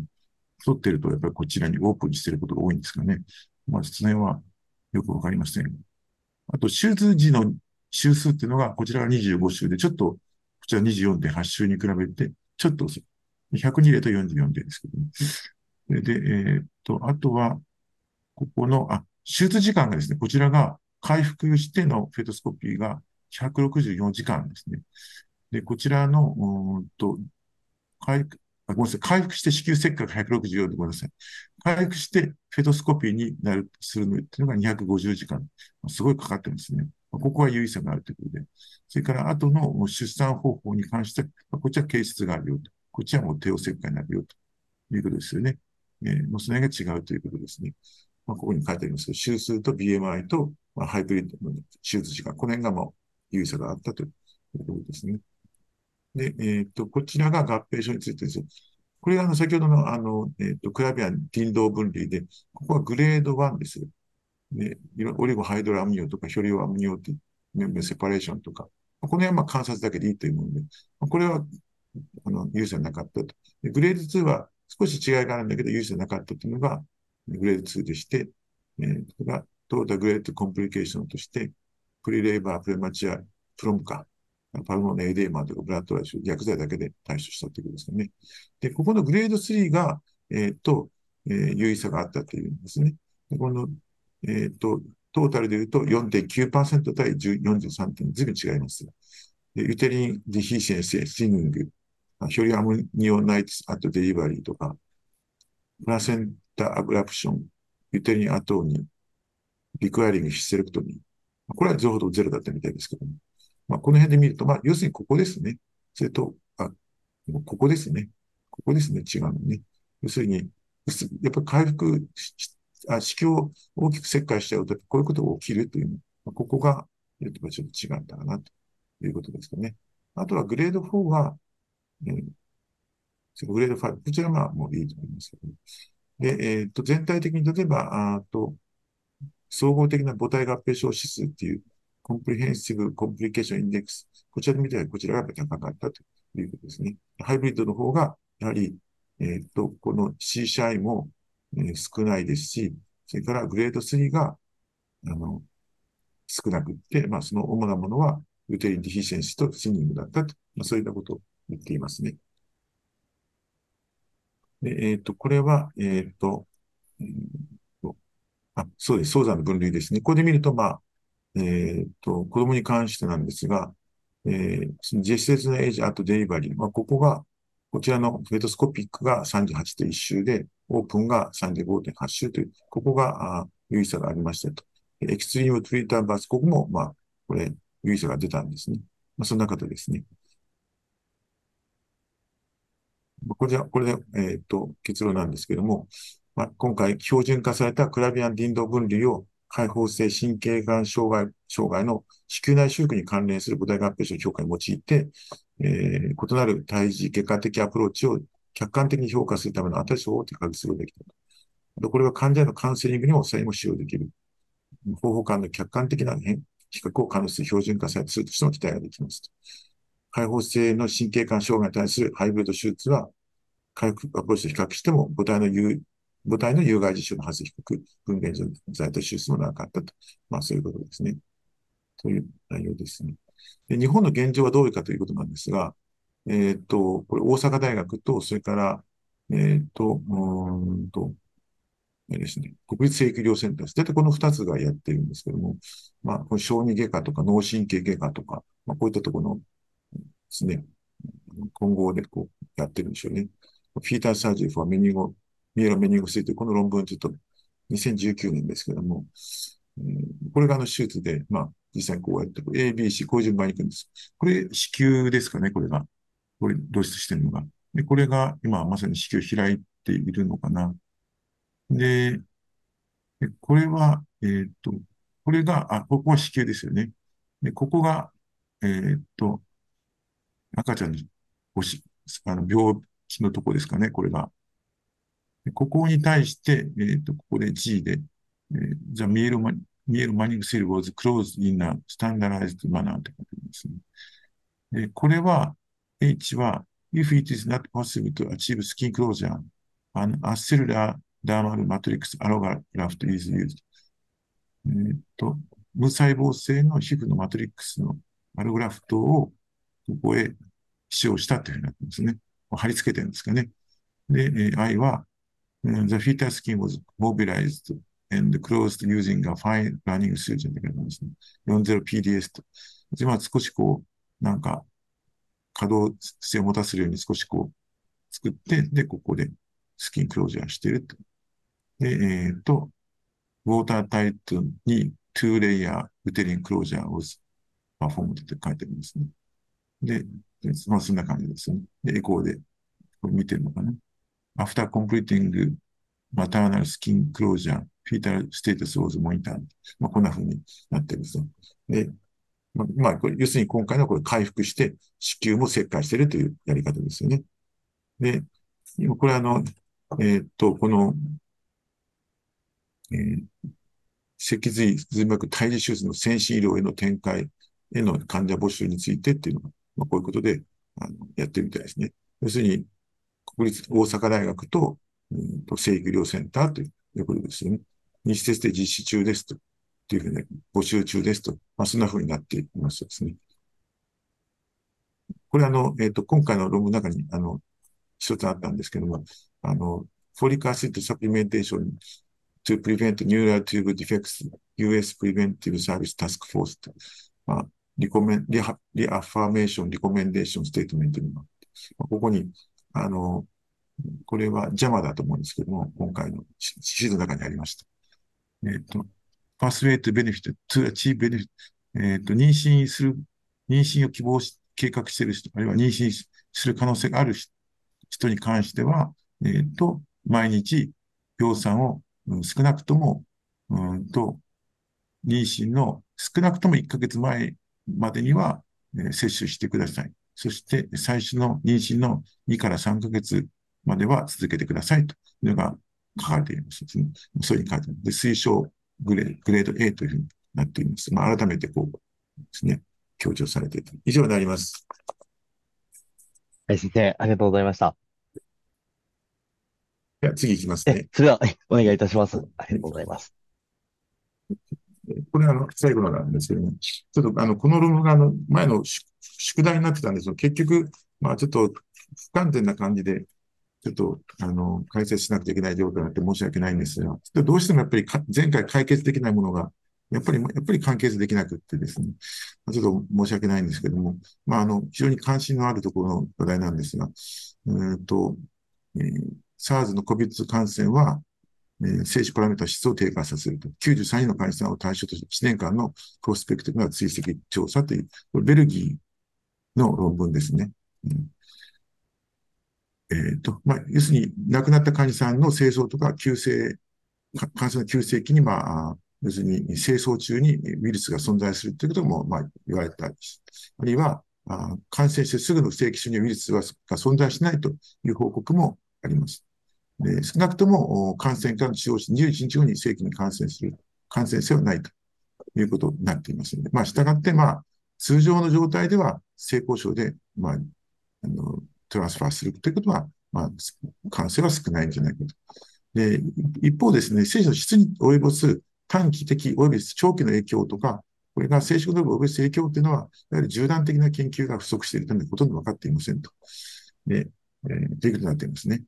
また、あの、うんと、ウイルスによって誘発される免疫応答っていうのが、生殖組織に及ぼす長期的な影響っていうのもまだ明らかにされていませんと。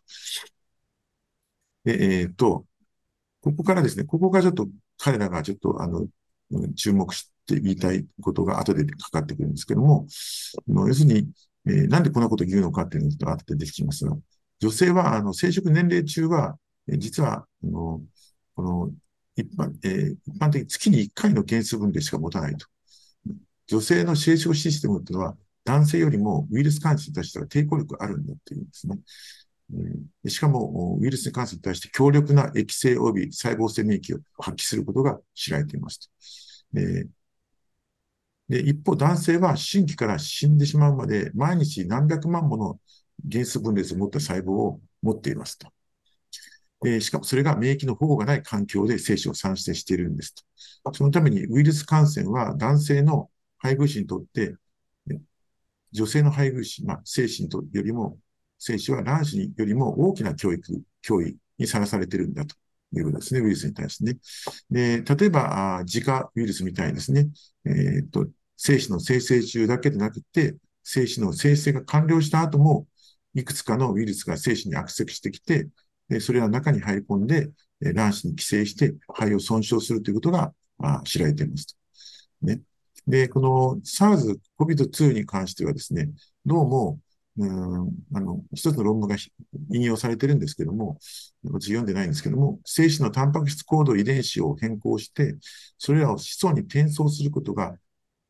基本的にできるということが、あこの COVID-19 からの回復に回収された精子の研究で示されているということなんですね。つまり、あの、この、なんかウイルスによって何か、タンパク質コーディネーション、なんか就職、こう、変更させて、それが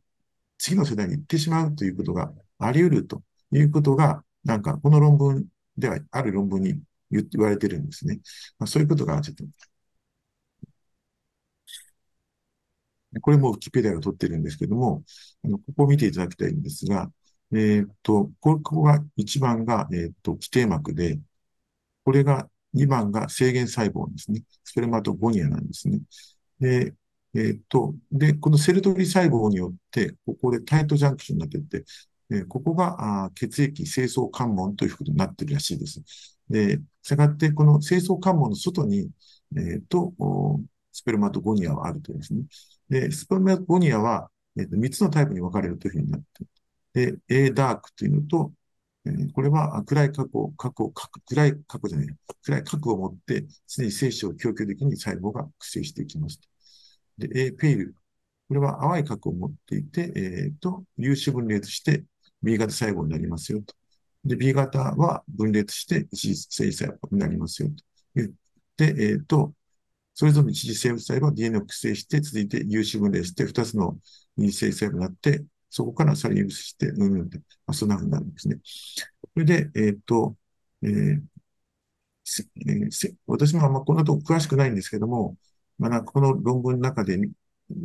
は、こう書いてですね、いわゆるあのセミフラスト、えーと、エピテリウムにおける静止形成サイクルというのは、あ全部で102日なんだと。えー、その100日の内訳は、16日がまず、このエイペールの細胞が原数分裂にコミットして、で活発な静止形成に入るための日数に16日かかるんだっていうんですね。で、実際にスペルマトジネスには74日かかって、で、えー、製造状態を通過するのは12日間だというんですね。そして、えっ、ー、と、エジャキュレーションされてくるんだということなんで、その、えー、コミットし始めてからは、100日間かかりますよということなんですね。ねまあ、これがちょっと後で出てくるんですけども、え、ー、と、そうすると、今回、えっ、ー、と、精子の質に関しては WHO の基準で評価して、精子細胞の DNA 損傷は、えー、DFI によって定量化しました。それから、あ高密度染色性 HDS。これも、あの、えー、DNA 損傷の指標にして、してるみたいですけども、あと、IgA 及び IgG の高精子抗体。これ精子に付着している高精子抗体については、あ光学顕微鏡で評価しましたって言ってます。えっ、と、結果としてですね、えー、この、えー、コロナの感染っていうのは、精子濃度のような、まあ、精子形成サイクルに依存するパラメーターだけでなくって、運動、全身運動率とか、精子の正常形態率とか、DFI 及び HDS のような精子形成サイクルに依存しない精子パラメータとも関連していたと。えー、今回、その IG、抗精子抗体の IgA と IG をまあ、あの、光学顕微鏡で、えー、見てるんですけども、えー、要するにテールにくっついてるんですが、あそれを見たところ、うんと、どうも追跡期間中に、えー、見ていって、静止中で検出された、この IgA と IgG の組み合わせによって、患者3つのグループに分類できるんだというんですね。で、特にその、両方ともないっていう、精子に ASA、IgA も IgG タイプの衛星がないという方が、うんと、精子運動率の最大値が最も低いと。で、IgA のみ検出された場合では中等度で、それから、うんと、両方とも検出された精子に、この、のテールに巻きつ、ま、まとわりついているのが一番、あの、精子運動率の最大値が高かったっていうふうに言うんですね。要するに被害が少ないということを言ってるんですね。守ってくれていたということなんでしょうか。まあ、そういうことを言ってるんですね。ちょっと、この辺がちょっとよくわかんないです。なんか、なんか、抗精子抗体が尻尾にくっついてたら良くないんじゃないのかなというふうに思うんですけど、どうもそうじゃないらしいんですね。こういう抗体を作って、精子にまとわりつかした方が、なんかいいみたいな、なんかそういう言い方になっている。ここがちょっとよくわかんないんですね。で、結論として、えっ、ー、と、SARS、COVID-2 感染は分析したすべての精子パラメータをおいて、様々な程度での変化と関連しており、それは正常値への回復においても観察されて、患者の免疫系機能における個人差を示唆しているものだと。で、えっ、ー、と、まず、精子の酸性というのは、免疫の働きにより活発な原子分離が一時的に停止することによって減少し、次に免疫反応によって引き起こされた精子の DNA 損傷は卵子へ運ばれる前に受精を妨げる。どちらのメカニズムも一時的なものであり、ほとんどの精子パラメーターは感染後ベースラインまで回復するというふうな、そういうふうな内容です。でこれは、えっ、ー、と、今回の93名の患者さんのを見ていまして、そして、例えば、あと年齢はこのくらいですね。BMI、それからすでに子供を持っているのが43%。不妊症というのが6.5%。カレントスモーキング。ポジティブ、えー、PCR。これはナゾファリンジャルセルの100%ですね。アンダーラインコンディション。からトータルシムトムスコア。えー、フィーバー38を超えるフィーバーが37.6%。ね、あと、この論文の中で、あの、この発熱とは関係がないていうふうに言ってるんですよね。発熱の有無とか発熱程度と関係がない。ちょっとデータがないんですけども、示されてないんですけども、そこはインフルエンザと違うところだというふうに言ってるんですね。で、ホームリカバリーが96.8%で、入院した人が3.2。まあ、それほど重症な人はいなかったのかなと思うんですけども。で、これがまたね、わかんないあれで、えー、っと、要するに、あの、この93人の方は当たり前なんですけども、その、要するに、感染する前の精子は検査されてないわけですよね。要するに感染したって後で、まあ、例えば精子がどうなっているか、えー、協力か、えー、と、研究に協力しませんか？ということで縦断研究が始まっているんで、感染する前の精子の条件はわからんわけですよね。したがって、えー、それを推測するために、まあ、例えば、えっ、ー、と、ここで感染しましたと。ここでアタックされましたと。で、ここで、えっ、ー、と、最初に調べましたと。で、こう、ボトムを打ちましたと。で、あと、こう、回復してきました。で、なんかこんな風になってきましたと。まあ、例えばこういう患者さんが、例えばいたとします。参加者023という患者さんは、まあ、治療を上げてるんだと思うんですけども。で、そうすると、ここをピークバリューとして、ここをローゲストボトムバリューとして、ここをハイエストピークバリューというんですね。で、えっ、と、で、えー、ここ、ここから、ここがまあ全値だとに判断して、で、ここが一番やられたところだと判断して、で、えー、というふうですね。まあ、例えばここが、精子濃度がこんなに減ってしまったよ。こういうふうにしてですね。まあ、こんなふうにですね。まあ、そうすると、COVID 感染して、えまあ、このあたりに打ったっていうですね。で、ここで、えっ、ー、と、スペルマジックサイクル1っていうのは、ここで102、102っていうのはちょっと戻りますけど、ごめんなさい、戻ります。ここですね。この102っていうんですよね。で、ここはスペルマトジニックサイクル2にもここで100日経ったが入ってますって言ってるんですね。この辺が何のことかよくわかんないと。まあ、で、えっ、ー、と、ちょっと話が横に行くんですけど、今日私がですね、見た患者さんの、人工実の患者さんですね、実はあの、えっ、ー、と、静止濃度がですね、えっ、ー、と、5cc だけども、静止濃度が 1cc あたり75万ですね。運動率が33.3%。総運動性質が125万ということで、まあ、ご本人と相談して人工姿勢キャンセルしたんですが、なんかこの方がですね、申告によると、ご主人が9月の頭にコロナに感染したってですね、9月の頭ですから、どうですかね、このあたりですかね、ねちょうどですね、ちょっと40日近いところ、30から40日で前回7月が4200万、えー、運動率が55%、6月が3400万、運動率61%で、今回が1試合当たり75万なんですね。すごいシビアオリゴになってるんですね。まあちょっと今後どうなるか見てみたいと思うんですけども、まあ、これ見てちょっと思い出したんですが、えー、とそんな患者さんがいました。次行きます。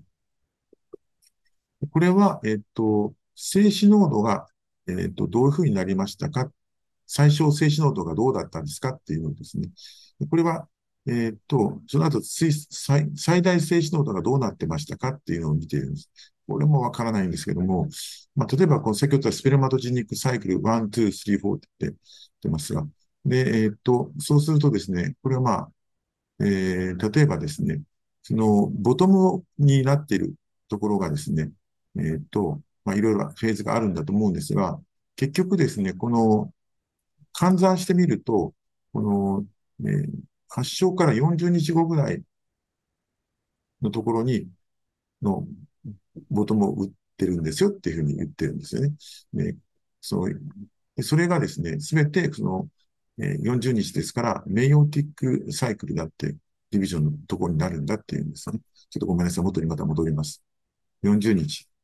ここが、うんと、なんか、その、えー、名オシスの段階なんだっていうふうに言ってるんですね。戻ります。ごめんなさい。あと、後のがわかりやすいかもしれません。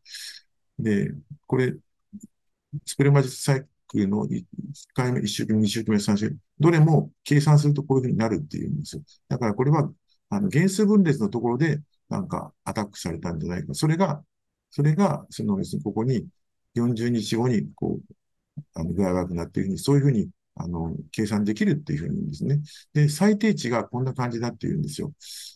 私の感じはもっと少ないんですけども、うんと、で、大体、あの、最低値はだい同じような感じで、2000万とかこんなぐらいになってるっていうふうに言うんですね。うん、それで、今度最大値、その後どんなふうにピークになったかっていうのを見ると、まあ、そうすると、えー、ピーク値はだいたい感染後6つの、うん、時間帯にクラスター化されたっていうふうに、これもよくわからないんですが、うんと、ファーストサイクルのとセカンドとか、よくわかんないんです。で、大体ですね、えっ、ー、と、プロセスとしてはメオティクディルいろんな、こう、まあ、いろんなフェーズに当たりますって言うんですけども、これはよくわかんないですね。で、最大値の間にあまり違いがないよと。これも言うんですね。で、最低値もあまり違いがないよと。これもよくわかんない。だいたい、えー、と、えー、っと、ボトムってだいたい2100万ぐらいのところにあるらしくて。で、まあ、ピーク値が5600万ぐらい。まあ、こんな感じだっていうんですね。要するに、このぐらい、これ5600万ぐらいのが、まあ、2100万ぐらいになんか落ちるのかなって、まあ、そんな感じのイメージですね。静止濃度の低下っていうのはですね。でこれがまたわかんないんで、うんと、この A が、これ、あの、えっ、ー、と、サイクル族セミフェスエプテリングタイムラインという、そこの、えー、生還上皮中におけるタイムラインっていうのを見てるんですね。ここが0で、ここが16、32と42とこう16ずつ変わってるんです。この16っていうのが、要するに、えー、っと、ごめんなさい。16っていうのが、えー、っと、ごめんなさい。ちょっとまたも前に戻ります。この16っていうのが、ここですね。この APL の制限細胞が原因分裂にコミットして活発な正規性に入るために、ここに置いてるんですね。また戻ります。ちょっとごめんなさい。言ってですね。で、ここが16。で、この、そこに、えっ、ー、と、ローマ、ローマ数字で1、2、3、4とこう書いてあるんですけども、えー、よくわかんない。ですね、まあ、ここで、えー、コミ APL 細胞をコミットして、次、またここでコミットしてくるという、そういう意味なんでしょうかね。うん、で、それに、こうするにここがこう、こうずれていくんですね。こんな風になってるんですね。うん、そうになってるんです。で、ちょうどここが、患者さんで見ると、ここが40日ぐらいのところで、こう、低下しているボトムがありますっていう。これが、うんと、要するに名誉質に当たっている、ヒットしているんだっていうふうに言うんですね。で、ここでまた143.5日目のところで、またここでちょっと、これほどじゃないんですが、また落ちてるんですね。そこがやっぱりまた、この、うん、この周期における名誉質に当たってるんだっていうふうに言うんですね。で、今度3回目の時にまたここにあるんですよ。これはもうここに当たってるんだって言うんです。これがよくわからない。で、4回目の時の低下、これもまあ低くなってるんですけども、これもまここに当たってるんだって、名誉室に当たってる。そうなのかなって、ちょっとよくわかんないですね。で、要するにこれは射精の前に、え、ー、と、射精した、エジャキレートした状況の精子っていうのが、その86から58時前に有種分裂で増殖したんだと。ね、それから58から34日前に原数分裂をしていたんだと。で、34から12日前に静止形成してたんだと。12から0日前に清掃状態を通過したと。まあ、そういうタイムインターバルっていうのを見てなんかこう計算してるんですけど、ここがよくわからなくてですね、ちょっとこれがもうどうしても私わからなくて、まあ、もしなんか先生方で、あ、こここうじゃないですかっていうのがあったら教えていただきたいんですが、ちょっとどうしてもわからなかったんです。これもまたわかんなくて、もう、あの、わかるとこだけですね、こう色で、まあ、大事なとこだけ色つけてました。で、えっと、これがですね、えっと、要するに静止濃度に関して言うと、えっと、これが青、青、ここちょっと消えちゃってるんですね。えっと、あ、これは静止濃度に対する COVID の影響。要するに静止濃度が、えっと、えっと、ごめんなさい。静止濃度が、えっと、高いほど、落ち方が大きいっていうのかな。なんかそういうことを言ってるんですね。まあ、当たり前っちゃ当たり前なんですけども。それからこの黄色の二つっていうのが、これが、え、っと、えー、DFI が、えー、っと、G と K。DFI が激しくやられてしまうと、DFI のピークが高いと元に戻るのが時間がかかるっていうふうな、そういうのですね。これで言ってるんですね。この、でこっちは、えっ、と、えー、HDS の方について言ってるんですね。だから、あの、DNA 損傷が強くやられると、そこからのリカバリーが DF1 にか、もうリカバリーが時間がかかるっていうふうに言っているみたいですね。それで、えー、この緑は、これは、SARS-CoV-2 の、え、ー、と、えー、抗体なんですが、ヌクレオカプシト抗体ですね。あの、中心部分ですね。そこの抗体があると、これが悪さをして DNA 損傷が強くなるってそういうことを言ってる論文ですね。これが、これとこれが相関するっていうふうに言ってるんですね。まあ、そういうふうな論文です、ね。でこれは、これは、えっ、ー、と、抗精子抗体がビブにくっついた方がいいっていうですね。で、しかも IgG と IgA 両方揃ってた方が、うんと、追跡中の精子運動性の最大値が高いというふうに言ってるんですね。抗体がまとわりつかないよりも、まとわりついてる方が、くっついてる方がいいって言うんです。まあ、そんなことを言ってるんですね。この、あの、尾部にくっついてるっていうのは、要するに、あの、アンジオテンシン converting enzymeが、に、の、対しての、あの、まあ、要するに、それエピトープとしているということらしいですけども、COVID-19 なと同じですね。わかりにくいです。解説で申し訳ないんです。これもまたわかりにくくてですね、まあちょっと、あの、大事なところだけ聞きたいと思うんですけども、これは感染後の追跡における精子パラメータ濃度、精子運動率で形態に対する、えー、と、作用、影響で回復の重の概要っていうんですね。まあ、ここだけ、例えば濃度で見ると、だいたい5300万ぐらいが2100万ぐらいまで落ちますよと。落ち方はこの程度だったんですね。私の患者さん、ちょっと今日すごい落ち方だったんですよ。この程度だよと。で、リカバー、大体リカバーしますよと。ね、いうことですね。そんなことを言っているんですよね。で、えっと、で、リカバーする日数は、まあ、このどれだけ落ち込んだとしてもあんまり変わらないかなということですね。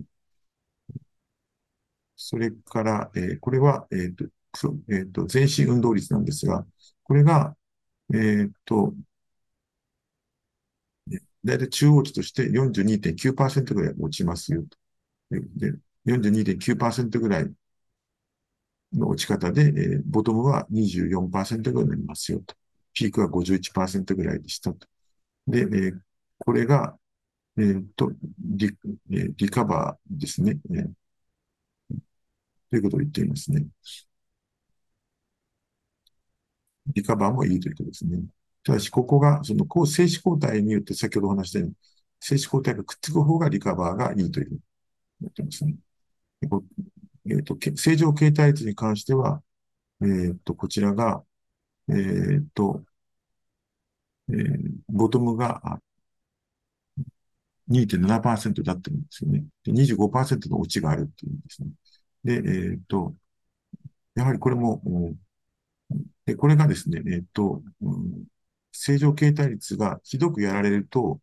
うんと、リカバーに時間がかかるかもしれない。まあ、ちょっと N が少ないですけど、そういうことを言っています。ちょっと難しいことですね。これはこの DFI と HDS について言ってるんですが、うんと、うんと、ボトムが3.9%のものが、だいたい18.5%ぐらいになりますと。で、406%もの急激な増加になっていますということですね。で、えっ、ー、と、リカバーがこう、で、えっ、ー、と、うん、まあ、元に戻るっていうのにどのくらいかかるかっていうのに、こを158日って言ってるんです。結構かかるというふうに書いてありますね。それで、あの、激しくやられるとですね、この、強烈にやられた人たちっていうのが、1.7から40してると、こういう状況の方っていうのは、こう、やっぱり戻ってくるらしいんですけど、うん、ちょっと長くかかるなって、そういう印象がありますね。HDS に関しても、同じで、これと同じような感じです。えっ、ー、と、4.3%から8.6%に増えてしまっていて、170日ぐらいで、まあ、戻るんですけども、激しく悪くなった人に関しては少し戻りが遅いなっていう、そういう感じですね。半年ぐらいかかるのかもしれませんね。まあ、ディスカッションについて2ページあるんですけども、うんと、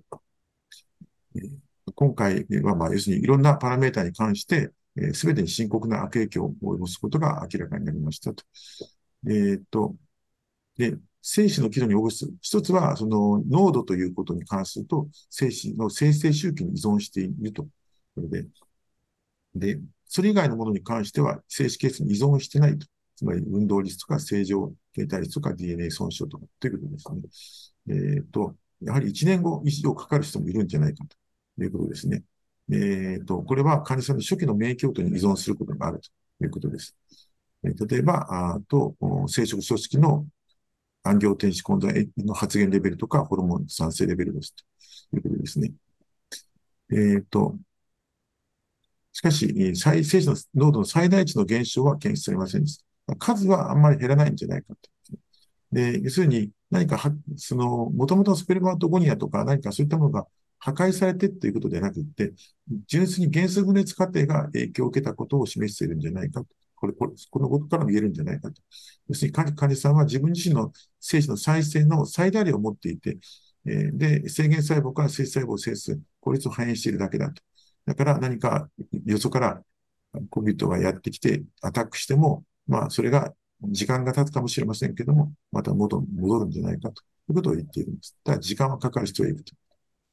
それから、えっ、ー、と、運動性指数のピーク運動性子が患者さんの抗体応答に依存しているということを示していると。え両方とも賛成すると、いち早く回復するけども、持たない人は遅く不完全な回復だったということですね。これはまあ、そのリセプターが暗行天使の変構想を認識するんで、まあ、精神のビブに存在するために、まあ、それが付着することができるため、これを説明することができるって言うんですけど、まあ、ちょっとこの辺のところはよくわかんない。で、まあ、少なくとも、まあ、例えばこの有害、同じ抗体でも、これ守ってくる抗体じゃなくって、有害な抗体もあるんじゃないかと。まあ、こっちは中和抗体なのかもしれませんけど、要するに有害なこの抗体、N カプシドですね。これになると、これより高い DFI との流に相関してます。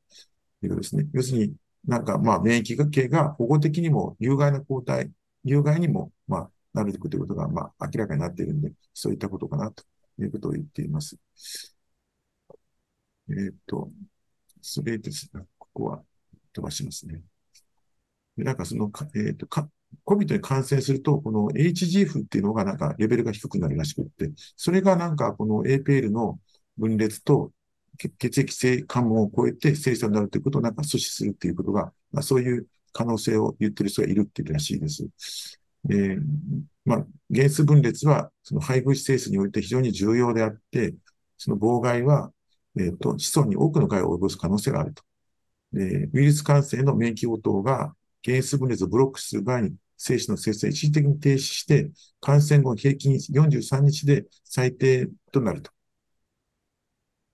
ボトムになると。しかし、えー、その感染の瞬間と感染後43日の間に射精される精子についての問題は解決されていません。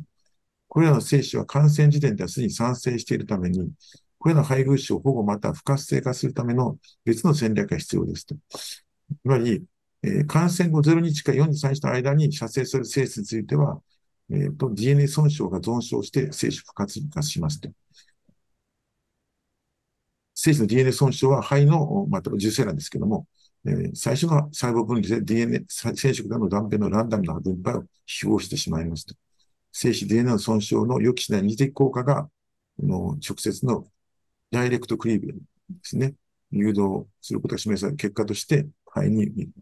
よく、あの、良くないことを起こします。そしてこれ何が言いたいかというと、結局その、あの、このホスト側がですね、そのウイルスにが感染すると、その次世代に、あの、良くないゲノムを伝播するのを防ごうとするのが、基礎があるんじゃないかっていうことを言ってるんですね。それの一つが、その、まずは原数分裂がアタックされると、ここが一番危ないんで、そこを止めると。でそうすることで、まあ、その後静止濃度が下がる。まあ、ほん、ほん、完全にブロックされてしまうのかもしれませんけど、で、要するにそれにすることによって、その、えー、っと、やられ、原子分裂にアタックされている一番危ういところの精子が出ていかないようにするんじゃないかと。もちろん、もちろんそう言いながらも、あの、少しフェーズがずれて、エジャーキュレートの中にあの別のフェーズのやつもあるわけですから、完全にゼロはならないんでしょうけども、そういうふうにして、性質を減らすことによって、でも、もうすでに完成されてしまったあものについては、つまり43日、この、このあたりについては、結局もう、あの、完成されたフィニッシュとなスパムなわけですから、それについては、もう、どんどん出ていっちゃうんで、それをどうするかということ、戦略として、この精子の遺伝子損傷を強めることによって、それが、あ要するに精子をダメにして、え結局それが受精に預からないようにして、次世代に伝播しないようにしてるんじゃないのかと、そういう、そういう、まあ、本文には出てませんけど、合目的な、的な何か防御起点っていうので、なんかそういう精子の状況を悪化させてるんじゃないかという、まあそういうふうな見方をこの論文ではしているんです。まあちょっと面白いなと思いましたけど、本当かどうかわかります。以上になります。はい、先生、ありがとうございました。それでは、続きまして、池田先生、お願いできればと思います。よろしいでしょうか？ちは池田です。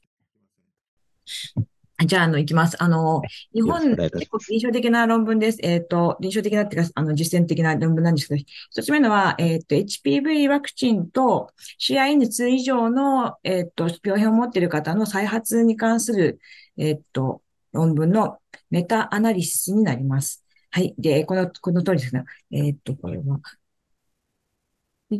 さっきましたね。えっ、と、このメタアナリシスにより HPV のワクチンの過数、えっ、と、追跡調査期間、研究の種類及びそれらの ROB のレベルとは関係なく、術後の HPV ワクチン接種が CI2 の再発に対して円滑、あ、確実かつ大きなベネフィットがあることが明らかになったということで、まあ、塩水切除をした、CI2 以上で塩水切除をする前にワクチンを打ってるか、あの、その前後で打っちゃってるか、その後で打っちゃってるかっていうところで、あの、比較をしているような論文になってます。次行きます。えっと、外科的切除を受けた、えー、女性における試合熱再発のアジュバント療法としての HIPV ワクチンの接種のタイミング、メタアナリスト、メタ解析ということですけども、まあ、あの、えっと、現在利用可可能な HPV ワクチンは、の、は、すべて元は臨床研究で評価され、認可され、まあ、女性の子宮頸部上皮内使用のリスクの一時予防に推奨されてきた。まあ、えー、で、えっ、ー、と、200以上を超える全国規模の研究から、あ全えっ、ー、と、女性及び男性における HPV 関連疾患の発生率に対するワクチン接種の実際の効果や有効性に関するエビデンスは得られているが、最近では特定の高リスク集団、特に CIN の切除処置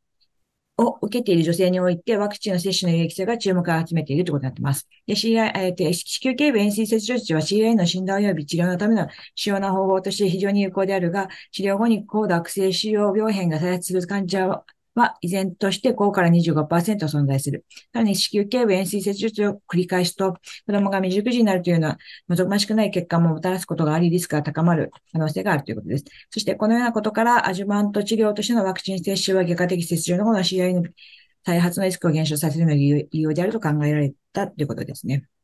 ね、えっ、と、本研究では HPV ワクチン接種の有無に関わらず、外科的接種を受けた女性における高リスク CAN、CIN2 以上の、えっ、と、発、発、再発のみを評価した研究のデータについて、新たに特定のメタアナリシスを行うことにした。本研究は、の主な目的は、全,、えー、全体的なワクチンの効果、まあ、ワクシネーションエフェクティビニスかな、VE と、えっ、と、ワクチンの過数または外科的介入に関するワクチン接種のタイミングに基づくそれぞれの VE を、の両方を明らかにすることであった。塩水接種の前にワクチンを完了した場合と塩水接種後の前後にワクチンを接種を受けた場合と、CIN の再発に対する影響が異なるかどうかを検討した。まあ、えっと、最近、えー、発表されたメタアナリストやレビューを追跡調査し、ワクチン接種のタイミングと外科的接種の転機に関する関連性を明らかにすることを試みた。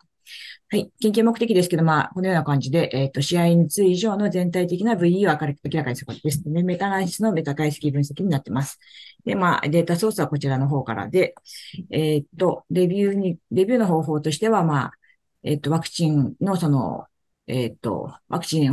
の未接種とか、接種も含めた対象のものを論文を集めて解析してます。で、合計100、えっ、ー、と、14,322の発表論文のうちの21の推定値を含む20の研究が組み入れられています。で、HPV の遺伝子型に関係なく、再発性 CI について対するワクチンの、えっ、ー、と、有効性は69.5%。まあ、だから再発性 CI, CI についての場合の再発は、えっ、ー、と、69.5%予防できたということになっています。で、HPV ワクチンのか数、追跡調査機関、バイアスのリスクを含めた研究の種類は、ワクチンの効果に影響を及ぼさなかったが、えっ、ー、と、接種以前、接種日以前に初回ワクチンを受けた女性では、えっ、ー、と、ワクチンの効果が78%と最も高かったと報告されている。この結果は追跡えー、解析によって裏付けられ、ワクチンの予測感は67.1から85.4%であったってことですね。で結論ですけど、このメタアナリストのメタ解析の結果は、試合に通以上の発生、えー、開発に対する切除後の HPV ワクチンの接種の有効性を説得力のある形で示した。これまでに発表された研究からは、塩水接種前にワクチンを接種完了または開始する場合によりえっ、ー、と、こう、有効な結果が得られるかどうか判断することはできなかったということになってます。えっ、ー、と、次いきますね。はい。で、フローチャートですけど、まあ、いつものように、たくさんの論文から最終的に20個絞りましたよっていう表があって、で、対象となった論文がダーッと出てますけど、まあ、C がコホートで、PHA、RTC、RCT っていうのは、あの、RCT を自己解析したようなものですね。で、CC がこう、ケースコントロールスタディで、えこういう感じで、わーっとこう、たくさん論文が出てます。で、まあ、4課、えっ、ー、と、9課、2課、4課が、この、すいません。マイナルとこに、えっ、ー、と、ワクチンに関して4課、4課、4課、2課、9課のものもちょっとあるんですけど、4と2がメインで、9課はちょっとあんまり入ってないような感じになってます。で、えっ、ー、と、これが、えっ、ー、と、試合に常に再発に対する HPV ワクチンの有効性のフォレストリポレットですけど、えっ、と、ワクチンを打ったタイミングが、ちょっとなんかさっきの内容と私の読んだ内容がちょっと、ちょっと、えっと、ずれてるかもしれませんけど、ワクチンを打ったタイミングがポストエクシジジョン、あの、ワクチンを打った後に打ったものでの、えっと、ワクチンの有効性がこの辺で78.2っていうことになってて、プレとポストが混ざってるものが47.8で、えっと、その前に、ワクチン打つ前に打ったものが69.5%っていうことで、ちょっとさっきの要約とちょっと反対になっちゃうのかなと思うんですけど、えっと、すいません。ちょっと今混乱してますけど、ワクチンを、えっと、本文読んだ感じだとですね、えっと、ワクチンを、中止、ワクチンを打つのが後の方がいいような書き方をしてあったような気がしてます。ですいません。で、えっと、メタ解析まあ、板回帰係数で表せる事前に定義された変数に対する調整済み、えっと、ワクチン効果 VE の重力、重力性ってことなんですけども、えー、っと、これが、すいません。デクリストって方が多分 VE が下がるって意味だと思うんですよね。で、インクリースは VE ってあの、ワクチンの有効性が上がるっていうことだと思うので、まあ、このポストエクシジション、あの、えっと、塩水切除後に打つのを1としたときに、っていうか、まあ、中央にしたときに、えっ、ー、と、プレイとかプリビアスリーに、あの、その、えっ、ー、と、ワクチンを打つと、ちょっとワクチンの有効率が下がるっていう、さっきの、あの、フォレストブロットの値をこう、えっ、と、メータ回帰形成で出してるのかなと思ってたんですけど、で、まあ、4か2かとかに関しては、えっ、と、差がなくて、フォローアップデュレーションに関しても差はなくて、スタディのデザインでもあんまり差はないですよ、みたいな。リスバリスクオブバイアスちょっと本部長でもよくわかんなかったんですけど、それもあんまり差がないっていうふうに書いてありました。で、えっ、と、最後の図になるんですけれども、えっ、と、これ予測期間と出版バイアス及び品質評価研究を含む調査研、調査変数に対する全体及び相加した、統合したワクチンの有効性ってことですけど、まあ、 overall で69.5%ぐらい、えっと、 CIN の2の病変を、以上の病変の再発予防できますよって、ワクチンで予防できますよってことなんですけど、まあ、それは very low の quality of evidence になってて、まあ、 moderate 以上がついているのが、 post excision でタイミング、あの、ワクチンを打った方が、いいんじゃないかなっていうことなんだと思うんですけど、まあ、で、えっ、ー、と、その後、その下で、えっ、ー、と、あとですね、フォローアップ期間としては3から4年とか5年以上ぐらいがいいんじゃないかな、みたいなふうなエビデンスがありますみたいな感じで、このリスクオブバイスのローとモデレートはどうしてもちょっとわかんなかったですいません、割愛します。何のリスクオブバイアスを見てるのかちょっとわかんなかったんですけども。というわけで、あの、本文読んだ感じだと、えっと、塩水切除した後にワクチンを打つと、塩水切除前とか病変があるうちにワクチンを打ってると、どうしても免疫的に寛容というか、あの、そのエスケープするような機構が働いて、しっかりその免疫がつかないせいか、えっと、ワクチンの効果が有効性が低くなるんじゃないかっていうような考察があったので、まあ、ワクチンを打つなら CIN2 以上があるなら、打ってない人は終わってから打った方がいいですよって言った方がいいのかなっていう論文だったと思いました。すいません。以上です。皆先生、ありがとうございました。よろしいでしょうか？はい。じゃあ次、お願いします。引き続きお願いいたします。ただいま、問いさせていただきます。えっと、次の論文の方がちょっと面白い論文だと思うので、まあ、そんなに長くないんですけれども、えっと、ちょっとだけ、あの、不妊とも関係あります。えっと、緊急避妊薬のレボノルゲストレル、日本でも使われていると思うんですけれども、えっと、レボノルゲストレルって基本的には、あの、応体ホルモンなので、LH サージを抑制することによって、排卵を抑制したり遅らせることによって避妊の効果が得られるっていうもので、LH サージが起きちゃった後、あるいは起きそうになってもすでにトリガーがかかっちゃってるような時には、あまり効果がない、あの、予防法になる、緊急避妊薬になるんですけども、その、最後のその、LH サージが起きかけてからでも排卵するときに、あの、プロスタグランジン走行性抗素阻害薬まあ、日本だと、あの、入る採卵の前とかに、ボルタレンとかを、まあ、前回排卵しちゃった人とかに、あの、ちょっとおまじない程度に使うことあるかなと思うんですけど、あの、プチュッと弾けちゃうのを防止するために、あの、あの、N セーズを使ったりとかするのと同じような目的で、あの、ロングアクティングなコックス、コックスインヒビターのピロキシカムっていうのを 40mg をレボノゲストレート併用した場合に、健康避妊薬の、えーと、効果が高まったっていう論文になります。ということで、えっ、と、ちょっとバーッとバーッと流していきます。で、というわけで、この辺ちょっと先ほどお話しした通りなので、ちょっと飛ばします。飛ばします。で、えっ、と、これも飛ばしちゃっていいかな。いいかなと思いますけど、はい。で、背景としては先ほどおっしゃって言った通りですね。で、まあ、菌庫避妊薬に関しては、あの、排卵後にどうしても効果がないので、まあ、その排卵後とか排卵直前の効果を高めるために、ピロキシカムというのを単回投与をあの、レボノンゲスレート一緒の時に1回飲むっていうのをややった、香港でやった、えっ、ー、と、論文になります。で、日本ではピロキシカムは実は手に入るんですけど、さっき調べたんですけど、20mg パーデーが上限になっているので、1日40はちょっと多いみたいです。あの、昔あの、術後にも使ってた薬らしいんですけど、今は術後は使えなくて慢性炎症だけに使えるような形になっています。まあ、月経困難症でも使っていいみたいです。で、あ方法ですけども、これは香港の主要な地域の生殖医療サービスにおいて実施された、まあ、ランダム化20問件プラセボ化対象コントロール試験で、避妊をしない石膏施行の72時間以内にレボノルゲストレビオに EC を必要とした女性を登録して、まあ、レボノルゲスト単体とプロキシカム併用と1対1で割り合ってて、えっ、と、まあ、次の生理の予定日の1週間が2週後の中積、えー、2週間後の追跡調査時に、えっ、と、妊娠したかどうか確認したりとかしているような話です。はい。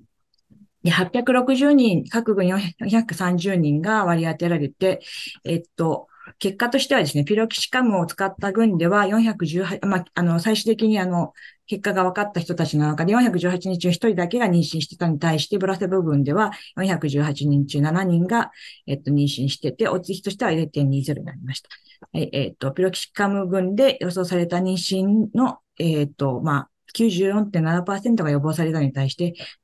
レボノルゲスルタスプラプラセボ群では63.4%で、西の阻止率が下がっ、あの、まあ、優位に、ピルキシカム群で高かったということですね。で次の生理が始まったり遅れたりした女性の割合や有害事象に対して関した上分化に容易さが認められなかったということで、本研究では、蛍光ピロキシカム 40mg とレボロノゲスルの併用が、えっ、ー、と、エマージェンシンコトラセプティブの有効を改善した、えー、レボノルゲストルによる、えっと、緊急避妊を選択する場合には、ピロキシカムの併用が印象的に考慮されて良いと思われるという内容になっています。で、えっ、と、試験プロファイルですけど、まあ、4583人から、あの、えっとですね、ピロキシカムって日本でちょっと問題になって、まあ、海外もそうなんですけど、問題になったのも、N セーズで、えっと、胃潰瘍とか起こしやすいらしくって、まあ、もともと N セーズで胃潰瘍とかそういう潰瘍性の疾患になった方は、ここで除外、時差されています。というわけで、そういう海洋になってない方が860人エンロールされていて、430日ずあの振り分けられてということになっています。で、えっ、と、ベースラインの特徴ですけども、31歳、もうほとんど変わってなくて、体重もほとんど変わらなくて、唯一ですね、ちょっと気になるのは、体重が、BMI とか体重がオーバーウェイトの方がブラセボ群で若干多いんですけど、結局この人たちの中では一人も妊娠しなかったので、ここに関するあの、サブ解析は、あの、必要な、あの、えっ、と、差がなかったってことになってました。で、えっ、と、まあ、トリートメントまでのインター、えっ、と、否認できなかった性交渉から内服までの時間は18、18時間で変化なくて、えっ、と、えー、というわけで、えー、ギブンバース以前に妊娠した数もそんなに変わってなくて、他の、まあその辺もほとんど差はない状態になってます。ベースラインですね。で次が、えー、っと、 pregnancy rate、これがさっきの日本文中にもありましたけども、 observed、あの、全体としては418人中、ピロキシカム群で1例で、プラセボが7例妊娠されていて、 expected っていうのが、えっ、と、 Trussell っていう方が、えっ、と、期間中の妊娠率っていうのを予想する式があるんですけど、まあその、この周期で、えっと、418人中19ぐらい妊娠するだろうっていう予想が立てられるっていうことらしいんですね。では、こっちのプラテゴムの方は、これあの、排卵の日と、排卵じゃなかった、生理から何日目かっていうところで、性交渉があったかで、えっと、その、妊娠しやすさっていうか、妊娠率を、妊娠する可能性っていうか、それを計算する方法があるらしいんですけど、えそれで、えっ、と、こっちのプラセボが19.1で、で、この19割1をすると、あ、1割19をすると、このフィロキシカム群が94%で、えっ、と、妊娠を阻止できてて、プラセボ群は63%妊娠を阻止阻止できてるっていうことで、まあ、ここで、まあ、その、えっ、と、妊娠阻止率に関しては、有意差がしっかりついてますってことですね。で、えっ、と、これが、プロキシカムとレボノルゲスの費用群と、えー、単独群での、えー、っと、その他の有害事象を見てるんですけれども、えー、っと、一部上の方は次の生理までの期間に関してなんですけど、少し早まってる。まあ、1.4日とか1.2日とか少し早まってるってことですけれども、えっと、メインの数、メイン、中央値に関して言うと、えっと、ピロキシカム群の方が1日生理が早く来る人がいるっていうことみたいですね。でもそれほど大きな変化はなくて、ここは有意差がないっていうことになってます。で、えー、っと、面白いのは、えー、っと、出血量なんですよ。次の生理に関して出血量に関しては、これ P が0.019なんですけども、トピロキシカム群の方が経血量、次回、次回生理の経血量は少ないと報告した人が多かったみたいです。で、次が最後のスライドになるんですけども、有害事象なんですけども、あの、吐き気とか、